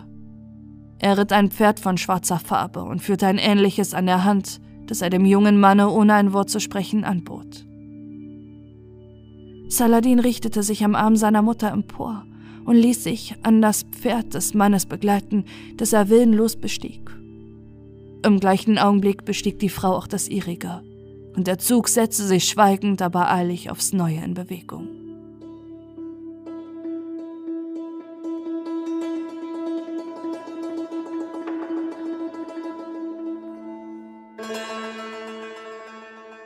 Obgleich Saladin wohl fühlte, was in der letzten Zeit mit ihm vorgegangen sei, und trotzdem, dass er seine Mutter erkannt hatte, die ihn von dem Verschmachten gerettet. So kamen ihm doch diese seltsamen Ereignisse nur wie ein angenehmer Traum vor. Er sah die Frau an seiner Seite reiten, wie sie ihn liebend und mit Innigkeit anblickte und ihm zuweilen die Hand auf seinen Arm legte. Aber ach, was er schon früher gefühlt hatte, empfand er auch jetzt wieder. Ihre Hand war kalt, und jede Berührung derselben zuckte ihm schmerzend durch den Körper. Auch ihr Gesicht, so freundlich es ihn anblickte und so angenehm ihm die Züge der Mutter erschienen, die er heute zum ersten Mal sah, so waren sie doch leblos und starr. Wenn es auch schien, als bewegten sich die Pferde und Kamele der Karawane nur langsam vorwärts, so flogen sie doch in der Tat mit einer unglaublichen Schnelligkeit dahin. Kaum tauchte vor dem Blick Saladins fern am Horizont eine neue Hügelreihe auf, so hatten dieselbe sie auch schon erreicht. Nachdem sie auf diese Art eine Zeit lang fortgezogen, erblickte Saladin plötzlich am Horizont prachtvolle, zierliche Gebäude. umgeben von schlanken Palmen, die wie durch Zaubermacht auf einmal aus dem Boden hervorgestiegen und zu sein schienen. Dies alles erbot selbst bei Nacht einen wundervollen, prächtigen Anblick. Die Paläste schienen von innen erleuchtet und glänzten im Strahle der Lichter in den schönsten, buntesten Farben. Die dichten Wälder von Orangen, Sykomoren und Palmen, welche die Gebäude umgaben, waren ebenfalls mit bunten Flammen erleuchtet, die aus den zahlreichen Quellen und Springbrunnen, mit welchen der grüne Rasen fast bedeckt war, aufzusteigen schienen. Oder es war vielmehr das Wasser selbst, das einen wunderbaren Glanz in allen Farben ausströmte. Geblendet von dem Schimmer bedeckte Saladin die Augen mit seiner Hand beim Anblick dieses prächtigen Eilandes mitten in der Wüste. Und indem er seine Mutter fragte, welchen mächtigen Fürsten dort jene Paläste seien, durchzuckte eine seltsame freudige Ahnung seine Seele. Ach, mein Sohn, entgegnete die Frau, es ist kein mächtiger Fürst, der dort haust, All jene Pracht und Herrlichkeit, die uns hier entgegenleuchtet, dient zum Aufenthalt der unglücklichen Prinzessin Morgana. Ihr könnt euch leicht denken, welchen Eindruck diese Worte auf das Herz des jungen Mannes machten und mit welchen Empfindungen er jetzt das Eiland wenige Schritte vor sich liegend sah, nach dessen Erreichung er sein ganzes Leben getrachtet und wofür er fast den Tod erlitt. Höre mich, mein Sohn, fuhr die Mutter fort. Was du jetzt dort zauberhaft beleuchtet vor dir siehst, ist die Erscheinung, welche die Sterblichen in der Wüste oft am Horizonte auftauchen sehen und die bei Annäherung der Menschen beständig zurückweicht und entschwindet. Es ist die Fata Morgana, ein Paradies, das die Gnade des Propheten für die Unglücklichen erstehen ließ, zu denen auch deine Mutter gehört, für jene nämlich, die in der Wüste starben, die der Sand bedeckt und denen deshalb kein Begräbnis zuteil werden kann – wie es dem Rechtgläubigen zukommt. Ach, für uns ist deshalb auch nicht die fortdauernde Lust des Paradieses, denn solange die Sonne am Himmel steht, liegen wir reglos unter dem Sande. Und erst wenn die Nacht aufsteigt, verlassen wir unsere Gräber und ziehen in großen, unabsehbaren Scharen gen Osten, in das Reich der Prinzessin Morgana, wo alsdann die Nacht in wilder Lust und Fröhlichkeit zugebracht wird. Saladin hörte kaum auf die Worte seiner Mutter, denn sein Herz eilte dem Zuge voran und schwebte schon von den kühnsten Wünschen umgeben unter jenen Palmen und Orangenbäumen. Sein Auge suchte schon die Stelle auf, wo der Springbrunnen wohl sein könne, an dem er die Prinzessin finden würde. Jetzt hatten die ersten der Karawane das Eiland erreicht, und die stillen, regungslosen Gestalten stiegen langsam von ihren Pferden und Kamelen herab und verschwanden darauf unter den Bäumen und zwischen den Gebäuden in das Innere der Oase, woher jetzt eine sanfte, fröhliche Musik ertönte.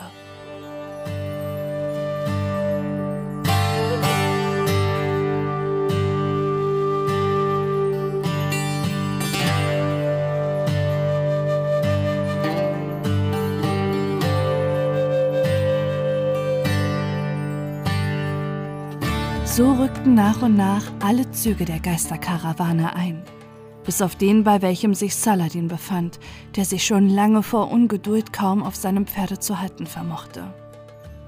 Jetzt hatten sie auch den Rasen erreicht, und die Sklaven stiegen stillschweigend von ihren Rossen, um ihrer Herrin sowie ihrem Sohne den Bügel zu halten.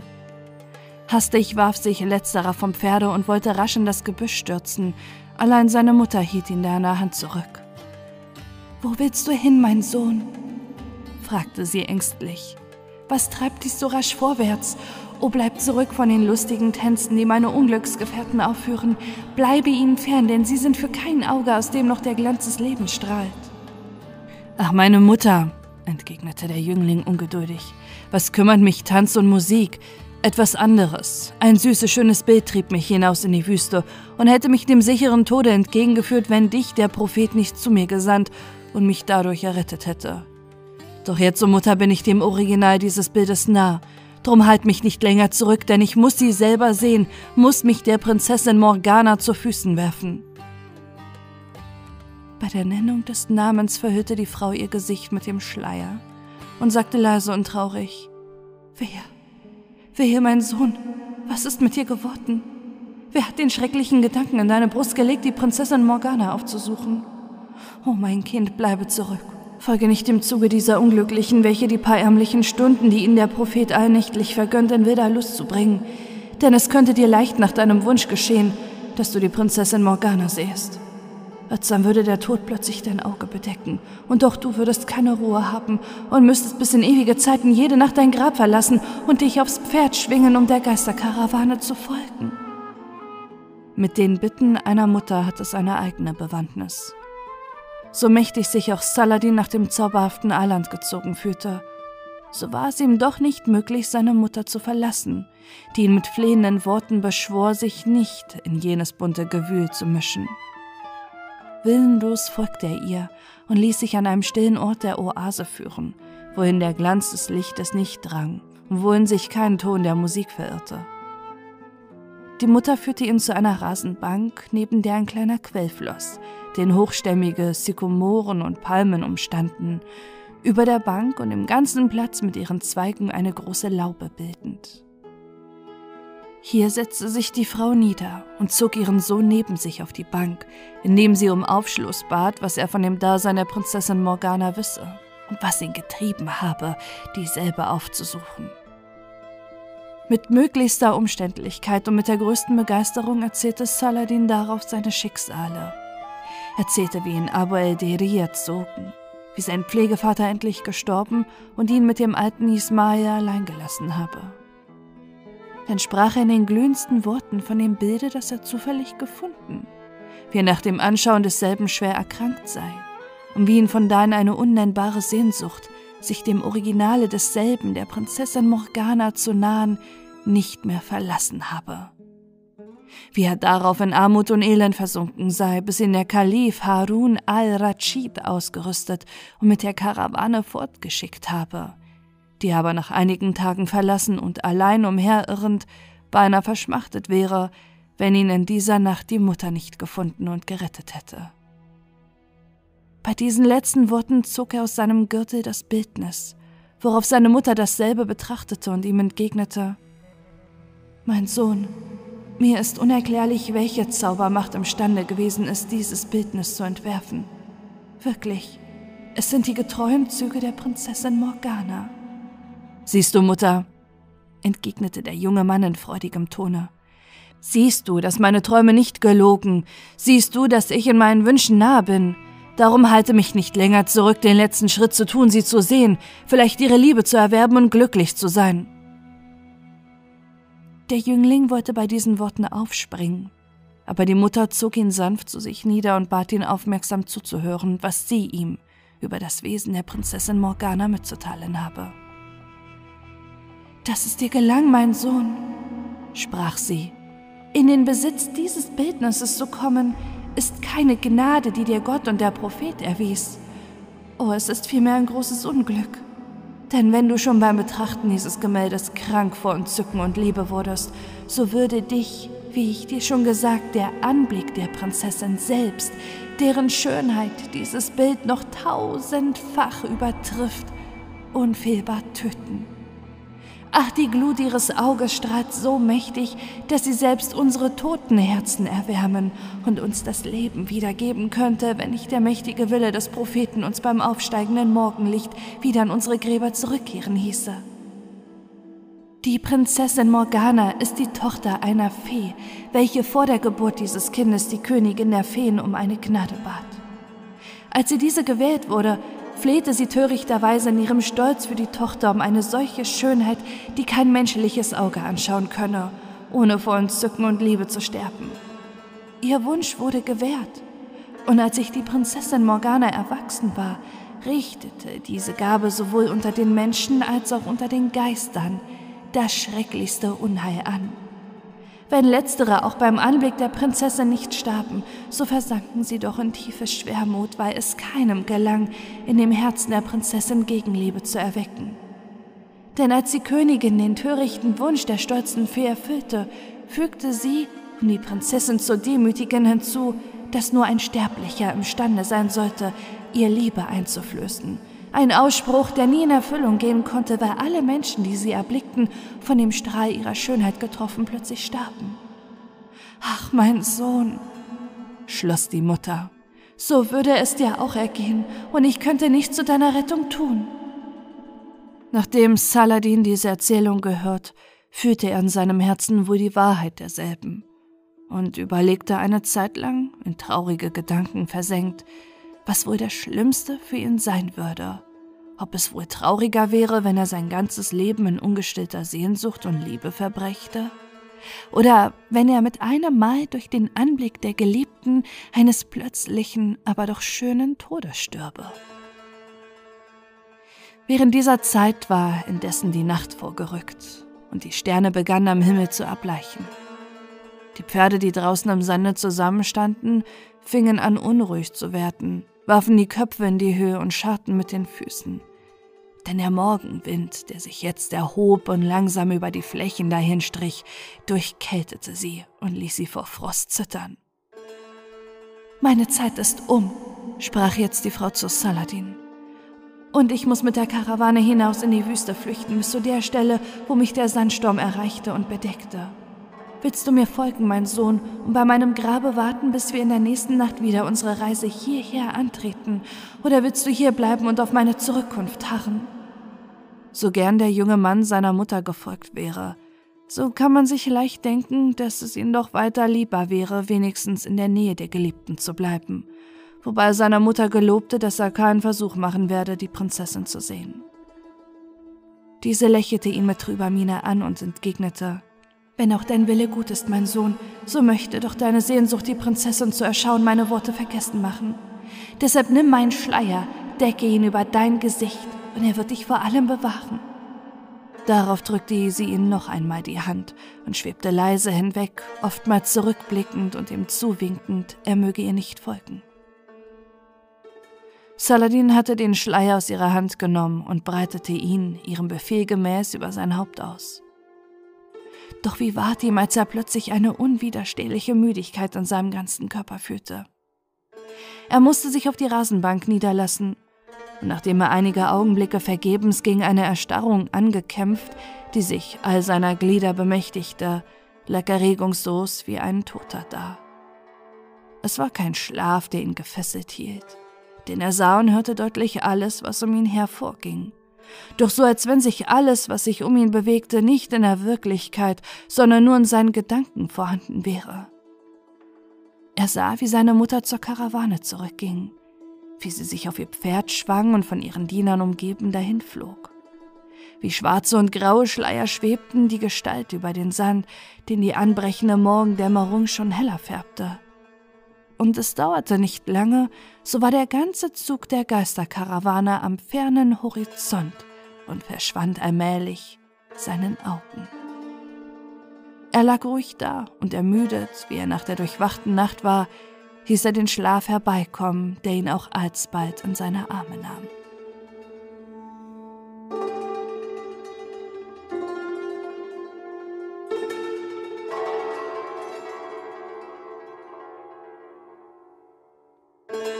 Unterdessen wurde es Tag.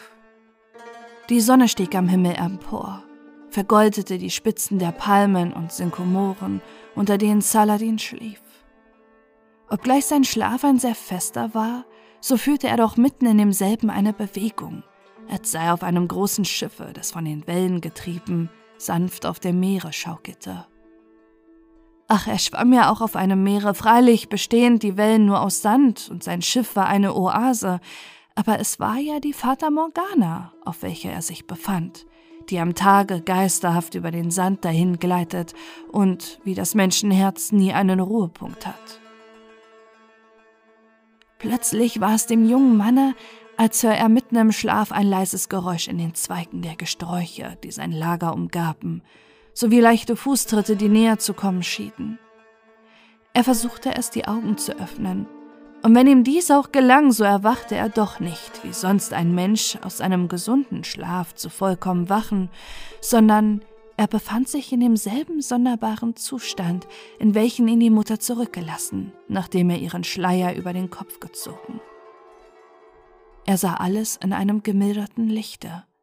Die grelle Farbe des Sandes draußen kam ihm wie leichtes Gelb vor, und er konnte sogar in die glühende Sonne schauen, ohne von ihrem Glanz geblendet zu werden. Doch wer beschreibt sein Erstaunen und sein Entzücken, als er jetzt um sich schaute und die Gestalt eines Mädchens gewahrte, die sinnend unter den Bäumen umherwandelte und auf ihn zukam.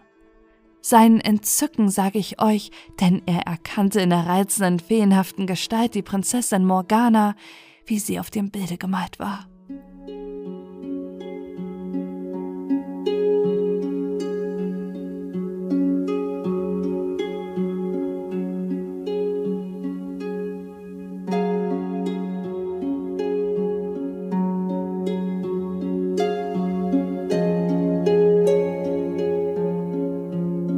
Jetzt hatte sie den Kopf zur Erde gesenkt. Und wenngleich Saladin der Worte seiner Mutter gedachte, dass der Blick des schönen Mädchen tödlich sei, so vergaß er doch alles und bat im Stillen den Propheten, er möge ihn nur einmal den vollen Anblick in dies himmlische Gesicht gewähren. Er wolle alsdann gern sterben. Jetzt war die Prinzessin ganz nah zu ihm herangekommen, hob plötzlich ihren Kopf empor und blieb mit einem erstaunten Blick stehen als sie hier den fremden jungen Mann gewahrte. Was sich auch Saladin von ihrer Schönheit und ihrem Liebreiz gedacht und was er auch davon aus den Bildnissen entnommen hatte. Es wurde unendlich übertroffen von der Wirklichkeit.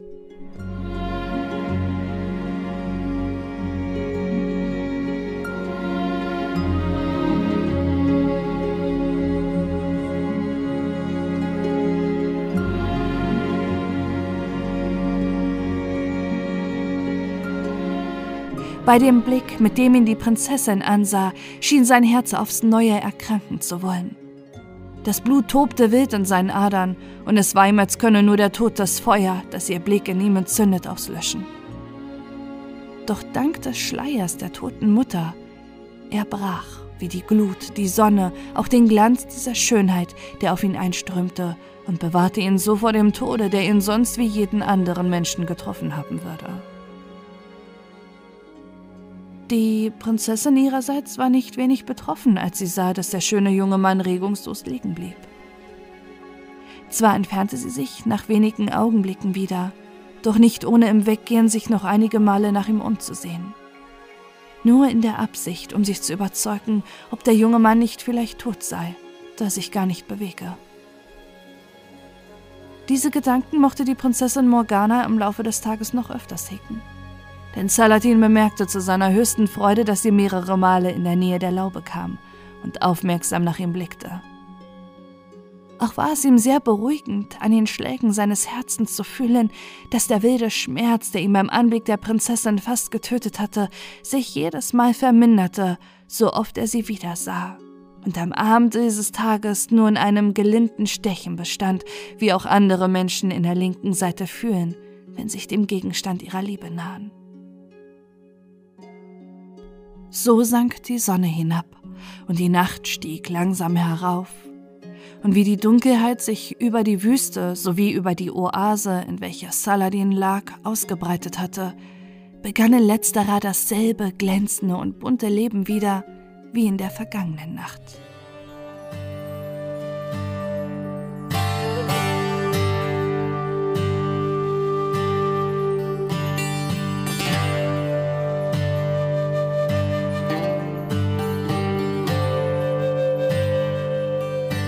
Das Wasser in den Springbrunnen und Quellen glänzte in den mannigfaltigsten Farben und zeigte die Bäume und Gebäude in einem zauberhaften Lichte. Musik erscholl von fern her, und zugleich führte Saladin wie die unsichtbare Bande, die seinen Körper gefesselt hielten, allmählich lockerer wurden und er sich wieder bewegen konnte. Er sprang von seinem Lager auf und sein erster Gedanke war, sich in das Innere der Oase zu begeben, sich der Prinzessin Morgana zu Füßen zu werfen und ihr seine Liebe zu gestehen. Allein er erinnerte sich noch zur rechten Zeit an die Worte seiner Mutter und beschloss daher, ihre Rückkehr vorerst abzuwarten. Bald gewahrte er auch fern in der Wüste die Geisterkarawane, wie sie heranzog, und wenig Augenblicke darauf wogten die gespenstigen Reiter in dichten Scharren heran und verließen eilig ihre Pferde und Kamele und begaben sich in das Innere der Insel, um wie gestern die Nacht in toller Lust zuzubringen. Auch die Mutter Saladins erschien wieder und eilte freudig auf ihren Sohn zu, als sie sah, dass er sich noch wohlbehalten an dem Orte befand, wo sie ihn gestern verlassen. Er erzählte ihr eilig den Verlauf des verflossenen Tages, dass ihm die Prinzessin mehrere Male erschienen sei, dass seine Liebe zu ihr sich noch tausendmal vergrößert hätte und dass ihn keine Macht der Erde abhalten würde, sie morgen aufzusuchen, um sich ihr zu Füßen zu werfen.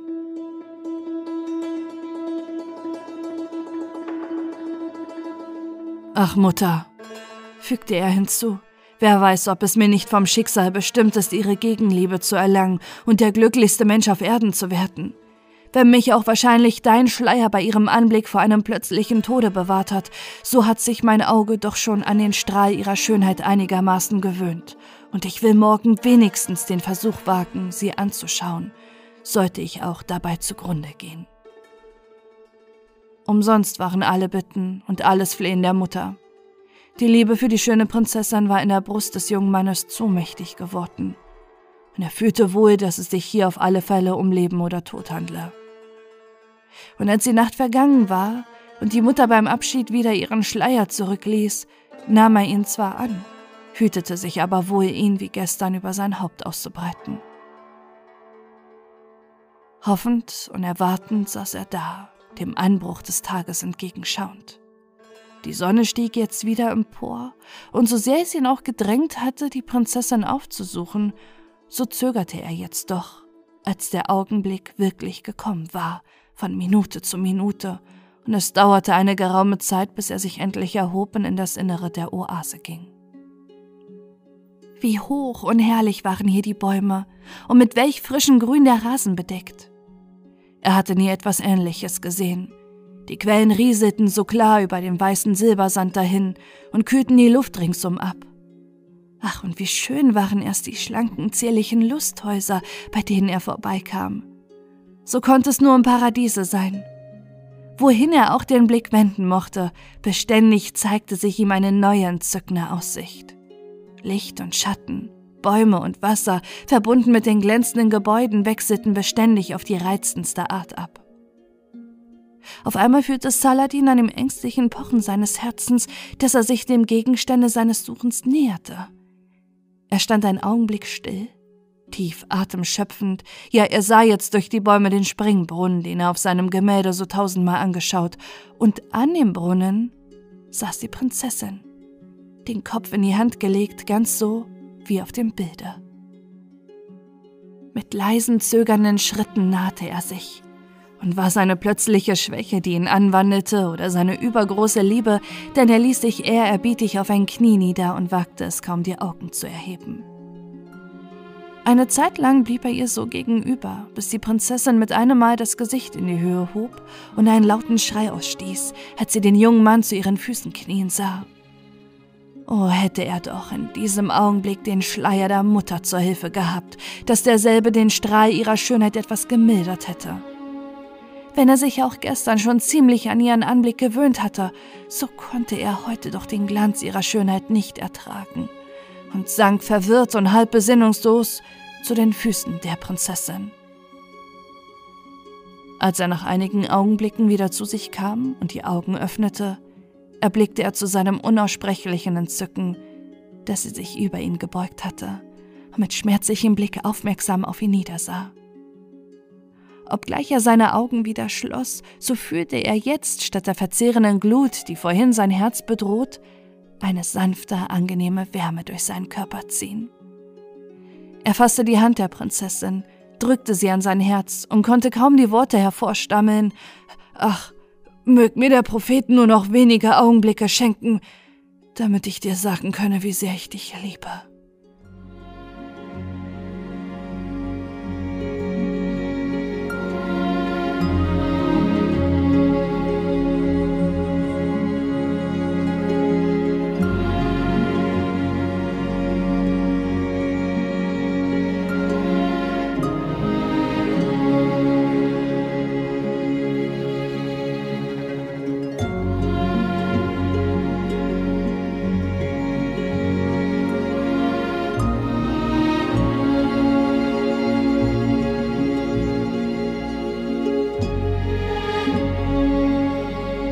Prinzessin schien aber nicht weniger erfreut als Saladin. Und wie man so sah, wie ihr Auge in seine schaute, so konnte man leicht auf den Gedanken kommen, dass eine plötzliche Liebe zu dem schönen Mann in ihrem Herzen Eingang gefunden und der Ausspruch der Feenkönigin erfüllt sei. Denn wenn auch die Schönheit der Prinzessin Morgana so ausgezeichnet war und blieb, dass es nichts Ähnliches mehr auf der Welt gab, so verwandelte sich doch die verzehrende Glut ihrer Augen von dieser Stunde an, wo sie dem jungen Manne ihr Herz geschenkt, in eine angenehme, behagliche Wärme, die jedem wohltat, der ihr ins Auge sah. Ja, beide liebten sich innig und herzlich, und welch glücklichen Tag sie heute in der schönen Oase verlebten, kann man sich leicht denken. Unter Scherzen und Spielen ging der Tag vorbei. Und als der Abend heraufstieg, erhob sich die Prinzessin von der Seite ihres Geliebten, um sich, wie sie sagte, in ihre Gemächer zurückzuziehen. O mein Geliebter, sprach sie, von dem Glücke, das mir der Prophet gegeben, in dem ich dich fand, muss ich meine Mutter, die über das Schicksal ihrer Tochter beunruhigt ist, in Kenntnis setzen. Der Bote, den ich ihr schicke, ist schnell, und obgleich sie tausende von Meilen entfernt wohnt, wird er doch noch vor Anbruch des Tages zurückkommen und mir die Erlaubnis bringen, diese einsame Oase verlassen zu können und ferner mit dir vereint zu leben. Nach diesen Worten entwand sie sich sanft den Armen des jungen Mannes, der es nicht wagte, ihr zu folgen, und verschwand zwischen den Gebüschen. Ungeduldig erwartete Saladin den Eintritt der Nacht, sowie seine Mutter, um sie von dem Glück, das ihm widerfahren, in Kenntnis zu setzen. Es dauerte auch nicht lange, so schwebte die Geisterkarawane heran, und die Mutter des jungen Mannes eilte nach der Laube nicht wenig erfreut, auch heute ihren Sohn wiederzufinden. Noch größer aber war ihr Entzücken, als Saladin ihr die Begebenheit des vergangenen Tages mitteilte und wie es ihm gelungen sei, die Liebe der Prinzessin Morgana zu erhalten. Er erzählte ihr, dass er wahrscheinlich schon morgen die Oase verlassen werde, um mit seiner Geliebten unter die Menschen zurückzukehren, und sprach dabei seinen Schmerz aus, die Mutter heute zum letzten Mal zu sehen. Doch diese tröstete ihn und bat ihn zugleich, ihrer nicht zu vergessen und ihrem Andenken eine Totenfeier zu halten, wie sie dem Rechtgläubigen zukomme, damit ihre Seele zu den Freuden des Paradieses eingehen könne und sie nicht mehr jede Nacht der Geisterkarawane zu folgen brauchte. Saladin versprach dies unter häufiger Vergießung von Tränen. Und als der Morgen kam, segnete ihn die Mutter und trennte sich beruhigt von ihm. Sie schwang sich auf ihr Pferd und schwebte zum letzten Mal mit der Karawane dahin. Lange blickte ihr Saladin nach und bat in einem brünstigen Gebete den Propheten, ihrer Seele gnädig zu sein. Kaum rötete die aufsteigende Sonne die Gipfel der Bäume und spielte auf den vergoldeten Dächern der zierlichen Lusthäuser, so vernahm der Jüngling im Inneren der Oase ein verwirrtes Geräusch von menschlichen Stimmen und dazwischen das Wiehern mutiger Pferde sowie das laute Geschrei der Kamele, welche diese auszustoßen pflegten, wenn man sie bepackt. Erstaunt erhob er sich von der Rasenbank und wandte einen Schritt gegen das Gebüsch. Er glaubte im ersten Augenblicke, es sei die Geisterkarawane, die noch einmal zurückkehre. Allein seine Freude war umso größer, als er jetzt auf einen freien Platz hinaustretend, der sich in der Mitte der Oase befand, eine andere Karawane, die aus lebendigen Menschen, Kamelen und Pferden bestand, erblickte. Noch größer aber stieg sein Entzücken, als mit ihm zu gleicher Zeit von der anderen Seite des Platzes her die Prinzessin Morgana erschien, umgeben und gefolgt von einer Menge dienender Frauen und Sklaven, zwischen welchen sie schöner hervorstrahlte als der leuchtende Mond unter den Sternen. Sie trat dem Jüngling entgegen, reichte ihm die Hand und wandte sich mit folgenden Worten an ihre Dienerschaft sowie an die ganze Karawane. Seht hier euren Herrn, worauf die Weiber freudig ihre Schleier wehen und die Männer ein donnerndes Hussa erscheinen ließen. Geliebter, sprach darauf die Prinzessin zu Saladin, meine Mutter freut sich über das Glück ihrer Tochter, und die Kamele, die du hier mit Schätzen beladen siehst, hat sie zu meiner Ausstattung gesandt. Jedes von ihnen ist reich mit Gold und Silber beladen, und seine unermesslichen Schätze würden allein für ein ganzes Menschenleben ausreichen.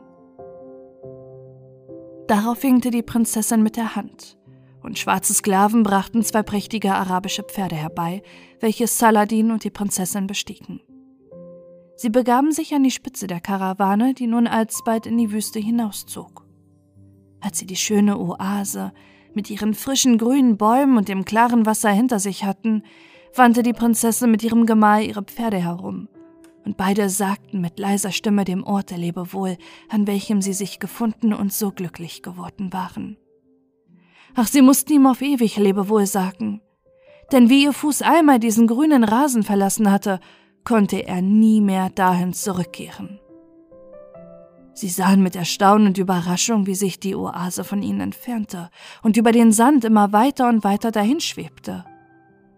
Bald erblickten sie sie fern am Horizonte, ganz in derselben Gestalt, wie sie alle Reisenden an schönen Tagen sehen. Die Palmen zittern und schwanken hin und her, das Wasser hebt sich und fällt, und die Enden der Fata Morgana verschwimmen allmählich im Sande, so dass man nicht mit Bestimmtheit sagen kann, hier fängt sie an oder dort hört sie auf. Ein Bild der Liebe im Menschenherzen. Unter dem Schalle der kleinen Pauken und dem Schmettern großer krummer Hörner zog nun die Karawane ihres Weges durch die Wüste dahin.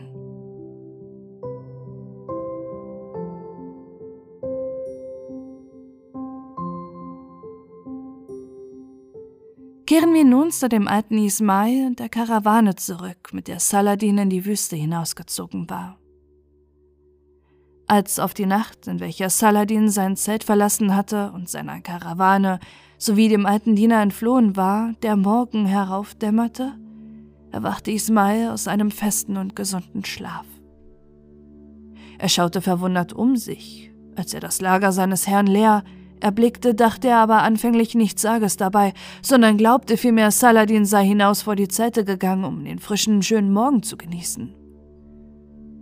Doch als er nach Verlauf einer Stunde noch immer nicht zurück war, trat der Alte vor das Zelt und bemerkte, dass auch das Pferd seines Herrn fehlte. Als sich die Karawane endlich zum Aufbruch rüstete und Saladin noch immer nicht erschien, wurde Ismail unruhig und lief in den Reihen umher und forschte bei den Wachen, ob niemand etwas von dem Jüngling gesehen habe. Allein niemand wollte etwas von Saladin wissen, und somit konnte keiner den armen Ismail aus seiner tödlichen Angst reißen. Ach, dachte dieser bei sich, wo mag er hingeraten sein? Wer weiß, was ihn verblendet hat, hinaus in die Wüste zu ziehen, wo er gewiss seinen Tod finden wird. Der Gedanke, dass Saladin im Wahnsinn seiner Liebe die Karawane heimlich verlassen, um allein in der Wüste nach dem Original jenes unglückseligen Bildes umherzuschweifen, erfüllte den getreuen Diener mit bangem Schrecken.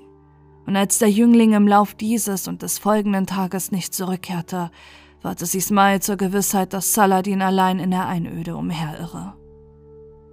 Wie gerne wäre er ihm gefolgt. Doch wohin sollte er seine Schritte wenden? Wer hätte ihm können den Weg angeben, den der unglückliche junge Mann genommen? So musste denn der treue Diener bei der Karawane bleiben, mit der er traurig und niedergeschlagen wieder nach Damaskus zurückkehrte, welcher Stadt ihn ein neues Unglück betraf. Neben die Sklaven, die ihm der Kalif mitgegeben, überdrüssig, einen zu bedienen, der, wie sie glaubten, ihresgleichen war, an einem frühen Morgen mit sämtlichen Pferden und allem Geld verschwanden so dass dem armen Ismail nichts blieb als der Anzug, den er auf dem Leibe trug, und einige wenige Goldstücke, die er in seinem Gürtel verwahrt hatte. Was sollte er jetzt machen? Das Redlichste schien ihm, mit der Karawane nach Bagdad zurückzukehren, denn er glaubte mit Bestimmtheit, dass sein junger Herr, im Falle er mit dem Leben davonkomme, ebenfalls dahin zurückkehren werde, um seinen Diener aufzusuchen. Er mietete deshalb ein altes Kamel und kehrte nach einer mühevollen und traurigen Reise nach Bagdad zurück. Wenn auch hier die Leute in den Bazars und auf den Straßen, die damals Übles von dem alten Ismail und dem jungen Manne gesprochen, diese Geschichte nach deren Abreise bald vergessen hatten, so war denn doch die Karawane kaum zurückgekehrt, als hier und da einer fragte, was denn eigentlich aus jenem alten Spitzbuben geworden sei und mit welchem Frohlocken vernahm sie alsdann die Antwort, dass dem Alten unterwegs der junge Mann entlaufen und ersterer arm und nackt auf einem schäbigen Kamel allein zurückgekommen sei. Seht ihr es wohl? rief laut lachend der Barbier an der großen Karawanserei. Seht ihr es wohl wie richtig gehabt? Ja, so geht's. Der Prophet ist so gnädig und schlägt oft die Sünder durch ihre eigenen Taten. Hat doch der Alte geglaubt, den Kalifen zu prellen und ist nun von dem jungen Schlingel selbst betrogen worden. Gott möge unseren Kalifen Harun al-Rashid beschützen. Aber er wird sich für die Zukunft schon in Acht nehmen. Der arme Ismail, der von den üblen Nachreden, die sich über ihn verbreitet und sogar bis zum Ohr des Kalifen gedrungen waren, keine Ahnung hatte, sah sich nicht so bald wieder in Bagdads Mauern, als er sich Freitagmorgens in den inneren Palasthof begab, um sich dem Kalifen, wenn dieser in die Moschee reiten wollte, zu Füßen zu werfen. Er hatte hier noch nicht lange gewartet, als der Großvisier durch das Tor tritt, um sich zum Kalifen zu begeben. Kaum wurde dieser den Alten gewahr, als er die Augenbrauen zusammenzog und den Wachen des Schlosses befahl, ihn augenblicklich festzunehmen. Ein Befehl, der zu Ismails größtem Schrecken auch pünktlich befolgt wurde. Zwei Soldaten nahmen ihn in die Mitte und, und brachten ihn vorläufig in eines der Gefängnisse des Palastes, wo er bis zum folgenden Tag sitzen musste. Der arme Ismail, der in der letzten Zeit schon viel Unglück erfahren hatte, nahm auch diese Gefangennehmung als ein Schicksal hin womit ihn der Prophet prüfen wollte. Überdies glaubte er nicht anders, als dass man ihn mit einer anderen Person verwechselt habe, weil er sich keines Unrechts bewusst war. Nachdem er die Nacht unter sehr traurigen Betrachtungen in seinem Gefängnis zugebracht, wurde er am anderen Morgen vor den Kalifen geführt, der sich mit seinem Großvisier allein in einem Saale befand aber beide hatten ganz und gar nicht das freundliche Aussehen wie das erste Mal, als Ismail vor das Antlitz des Beherrschers der Gläubigen getreten war. Harun al-Rashid runzelte bei seinem Eintritt die Stirn und der Großvisier befahl ihm näher zu treten. Wer bist du? begann der Letztere, eine Frage, welche Ismail freudig also beantwortete. Ach ja, ich habe die Gnade, von dir gekannt zu sein. Ich bin Ismail, der Diener Abu el-Deris. Der Ärmste glaubte nämlich immer noch, dass mit ihm eine Verwechslung vorgegangen sei und man habe ihn für einen anderen eingesteckt. Aber wie sehr erschrak er, als ihm der Visier mit zornigem Tone anfuhr: Wie, du wagst es noch, vor dem Angesicht seines Herrn und Kalifen auf deiner Lüge zu beharren? Abu el-Deri war ein rechtgläubiger Mann und hat nie Diebe und Betrüger zu seinen Dienern gehabt. Ach Herr, entgegnete Ismail. Was sagst du da? Ich bin ein armer alter Mann, den das Unglück hart niedergebeugt hat, aber so wahr mir der Prophet helfen soll, ich habe niemals auch nur den Wert eines Piasters gestohlen oder veruntreut, auch niemals die Unwahrheit gesprochen. Höre, Ismail, sagte der gutmütige Kalif, dein Leugnen kann so nichts führen. Gestehe lieber dein Unrecht ein, damit ich dir ein gnädiger Herr sein kann. Aber was soll ich denn eigentlich gestehen? Jammerte der Alte, indem er sich vor den Kalifen auf die Knie warf. Zuerst, begann der Großvisier wieder, wer war der junge Mensch, den du für den Pflegesohn Abu el-Deris ausgabst, und wo ist er geblieben? Ach Herr, der junge Saladin, entgegnete der alte Mann. Es war ja der Pflegesohn Abu el-Deris, aber wo er geblieben ist, das weiß nur Gott und der Prophet. So, entgegnete der Visier, also beharrst du bei deinen Lügen? Nun, so muss ich an deiner Stadt dir selber die Wahrheit sagen, damit du auch weißt, dass wir hinter deine Schliche gekommen sind und nicht etwa glaubst, man habe dich widerrechtlich gefangen gesetzt. Der junge Spitzbube, den du als den Pflegesohn Abu el-Deris bezeichnest und den mein großmütiger Herr der Kalif auf dein klug ausgesonnenes Märchen reichlich beschenkte, ist ebenso wenig der Pflegesohn Abu el-Deris als du dessen Diener. Auch ward er nicht das Kind im Sande der Wüste gefunden und von dir auferzogen, sondern du fandest ihn in einer Barbierstube, woraus du ihn mitnahmst und abrichtestest, um deinen Herrn den Kalifen zu betrügen. Ismail wusste bei dieser Anklage nicht, was er sagen sollte. So etwas hatte er nicht erwartet. Und als er aus seinem ersten Schrecken wieder zu Worte kommen konnte, beteuerte er bei dem Barte des Propheten und bei allem, was sonst noch heilig, dass sich der Großvisier irre und dass Saladin wirklich der Pflegesohn Abu el-Derich sei. Allein was halfen ihm seine Beteuerung und Schwüre? Was half es ihm, dass er ausführlich seine Reise beschrieb bis zu dem Augenblicke, wo er seinen jungen Herrn verloren hatte? Der Großvisier glaubte ihm ebenso wenig wie der Kalif, und als Ismail geendet hatte, klatschte der Visier in die Hände und ließ den Barbier von einer großen Karawanserei herbeiführen. Dieser wiederholte seine Aussage, dass der junge Mensch, der unter dem Namen Saladin vom Kalifen so reichlich beschenkt worden war, einer seiner Gehilfen gewesen, der ihm vor ein paar Monaten davongelaufen sei. Auch fügte er mit einem Seitenblick auf Ismail hinzu, Beherrscher der Gläubigen, kein Mensch ist imstande zu behaupten, dass er sich nicht irren könne. Allein es ist mir, als hätte ich gerade zu jener Zeit diesen Alten mit dem jungen Menschen oft im Gespräche gesehen. Wahrscheinlich, als sie sich darüber berieten, wie es am besten anzufangen sei, den Großmut deiner Hoheit zu missbrauchen. Der Kalif hörte diesen Verhandlungen mit finsterem Blicke zu. Und als er Barbier geendigt hatte, sagte er zu dem alten Manne, Höre, Ismail, es tut mir leid, dich auf dieser Untreue ertappt zu haben. Wenn meine Gnade dich auch gerne ungestraft entließe, so bin ich es doch der Gerechtigkeit schuldig, deinen Betrug zu ahnden. Da ich aber nicht Richter und Ankläger an einer Person sein will, so sollst du vor den Kadi meiner Stadt Bagdad gebracht werden, welcher nach genauer Erwägung aller Umstände Recht über dich sprechen wird.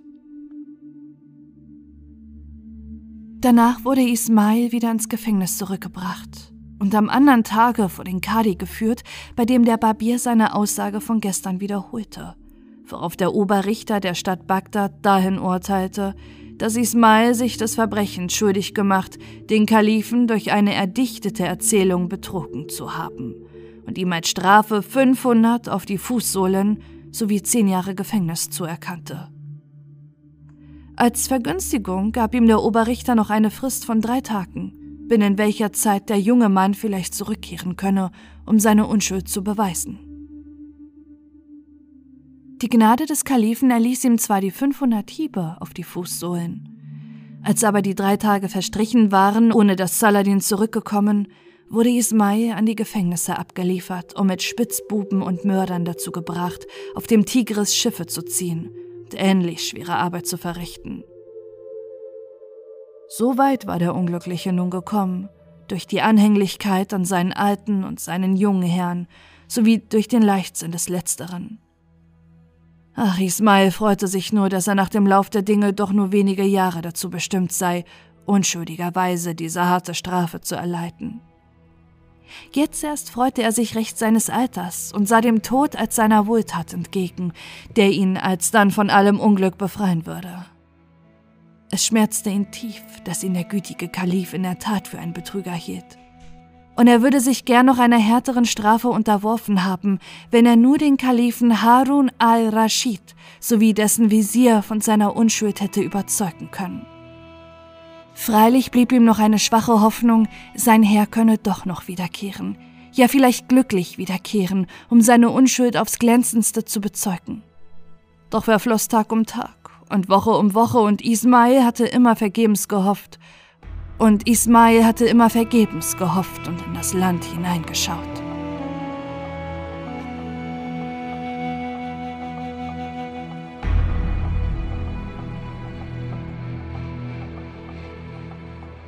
Da traf es sich eines Morgens, dass er mit mehreren anderen seiner Mitgefangenen beschäftigt war, ein großes Schiff den Fluss hinaufzuziehen.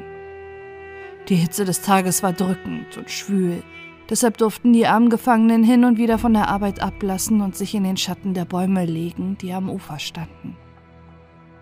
Hier lag dann Ismail und schaute betrübt hinaus in die Ferne, als er von weitem eine große und reiche Karawane erblickte, die gen Bagdad zog. Beim Anblick der beladenen Kamele und der zahlreichen Sklaven dachte er lebhaft an seine frühere Zeiten, wie er mit seinem Herrn Abu el-Deri froh und munter durch die Welt gezogen sei. Infolgedessen kam die Karawane näher, und Ismail sowie die anderen Gefangenen gestanden sich, in langer Zeit keinen so prächtigen Zug gesehen zu haben. Die Kamele waren alle von ungewöhnlicher Schönheit und Stärke und aufs sorgfältigste und reichste beladen. Die Menge der Sklaven war kaum zu zählen, und alle ritten kräftige und schöne Pferde, und ihre Anzüge waren so reich, dass man sie alle für Herren hätte halten können, wenn nicht die Besitzer der Karawane selbst in der Mitte des Zuges durch den Glanz ihrer Gewänder und die Pracht ihrer Rosse alle Blicke auf sich gezogen hätten. Hier sah man auch eine große Menge Sklavinnen, die eine schöne Frau umgaben, und den Glanz der goldgestickten Gewänder und Schleier konnte das Auge kaum ertragen.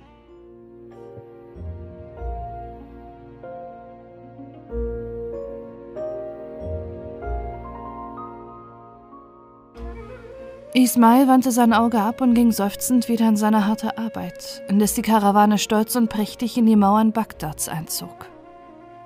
Obgleich der arme Sklave schon viele Karawanen bei sich hatte vorbeikommen sehen, sollte doch keine seine Einbildungskraft in so hohem Grade erregt wie die von heute Morgen.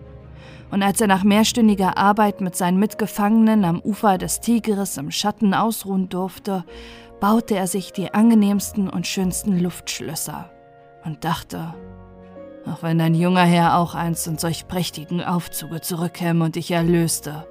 Wenn er zurückkäme und vor den Kalifen Harun al-Rashid hindrehte, um ihn zu fragen, was denn aus seinem treuen Diener Ismail geworden sei.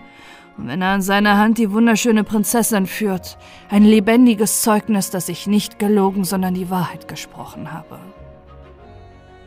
So lag er da verzehrte sein hartes Brot, als plötzlich der Oberaufseher der Gefangenen von zwei Sklaven begleitet Alex dahergeritten kam und dem alten Manne befahl, ihm zu folgen.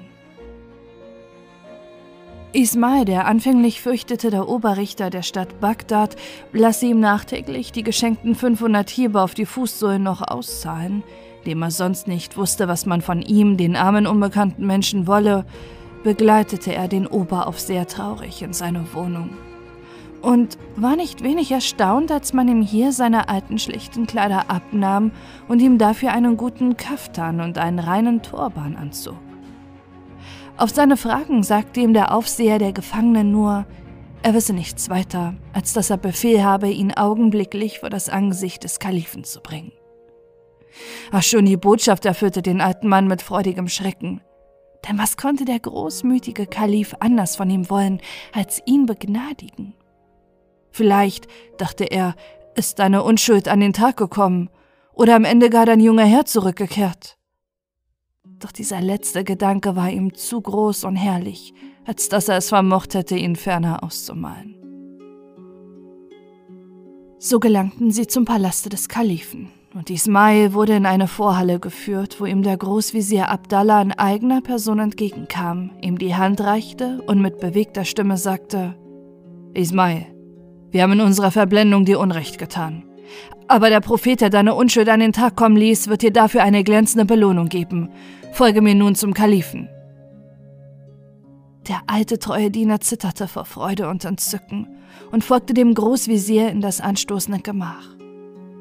Hier blieb er mit gesenktem Aug an der Tür stehen und vermochte es im ersten Augenblicke nicht, dem Kalifen ins Gesicht zu schauen. Doch als ihn dieser freundlich beim Namen rief, blickte er empor und wer beschreibt sein Erstaunen und seine unendliche Freude, als er seinen jungen, totgeglaubten Herrn erblickte, der ihm jetzt entgegenkam und ihm weinend um den Hals fiel.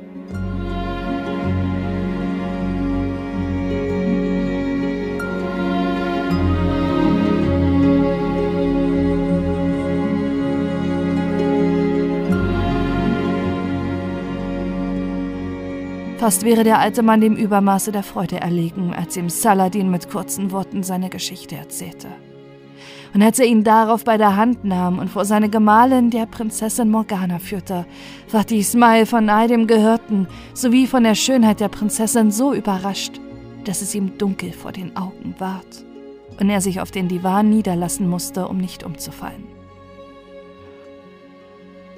Jetzt war Freude überall. Der junge Saladin baute sich einen prächtigen Palast am Ufer des Tigris und lebte hier mit seiner schönen Gemahlin und seinem treuen Diener, wegen seiner Freigebigkeit und seinem Reichtum von allen Menschen geliebt und wegen seinem edlen Herzen und seinen guten Eigenschaften von dem Kalifen hochgeehrt. Da aber durch den Austritt Ismails bei den Gefangenen eine Stelle frei wurde, beförderte der Kalif den spitzbübischen Barbier dahin, nachdem er vorher die 500 Hiebe wohlgezählt auf die Fußsohlen erhalten hatte, die dem getreuen Diener bestimmt gewesen waren.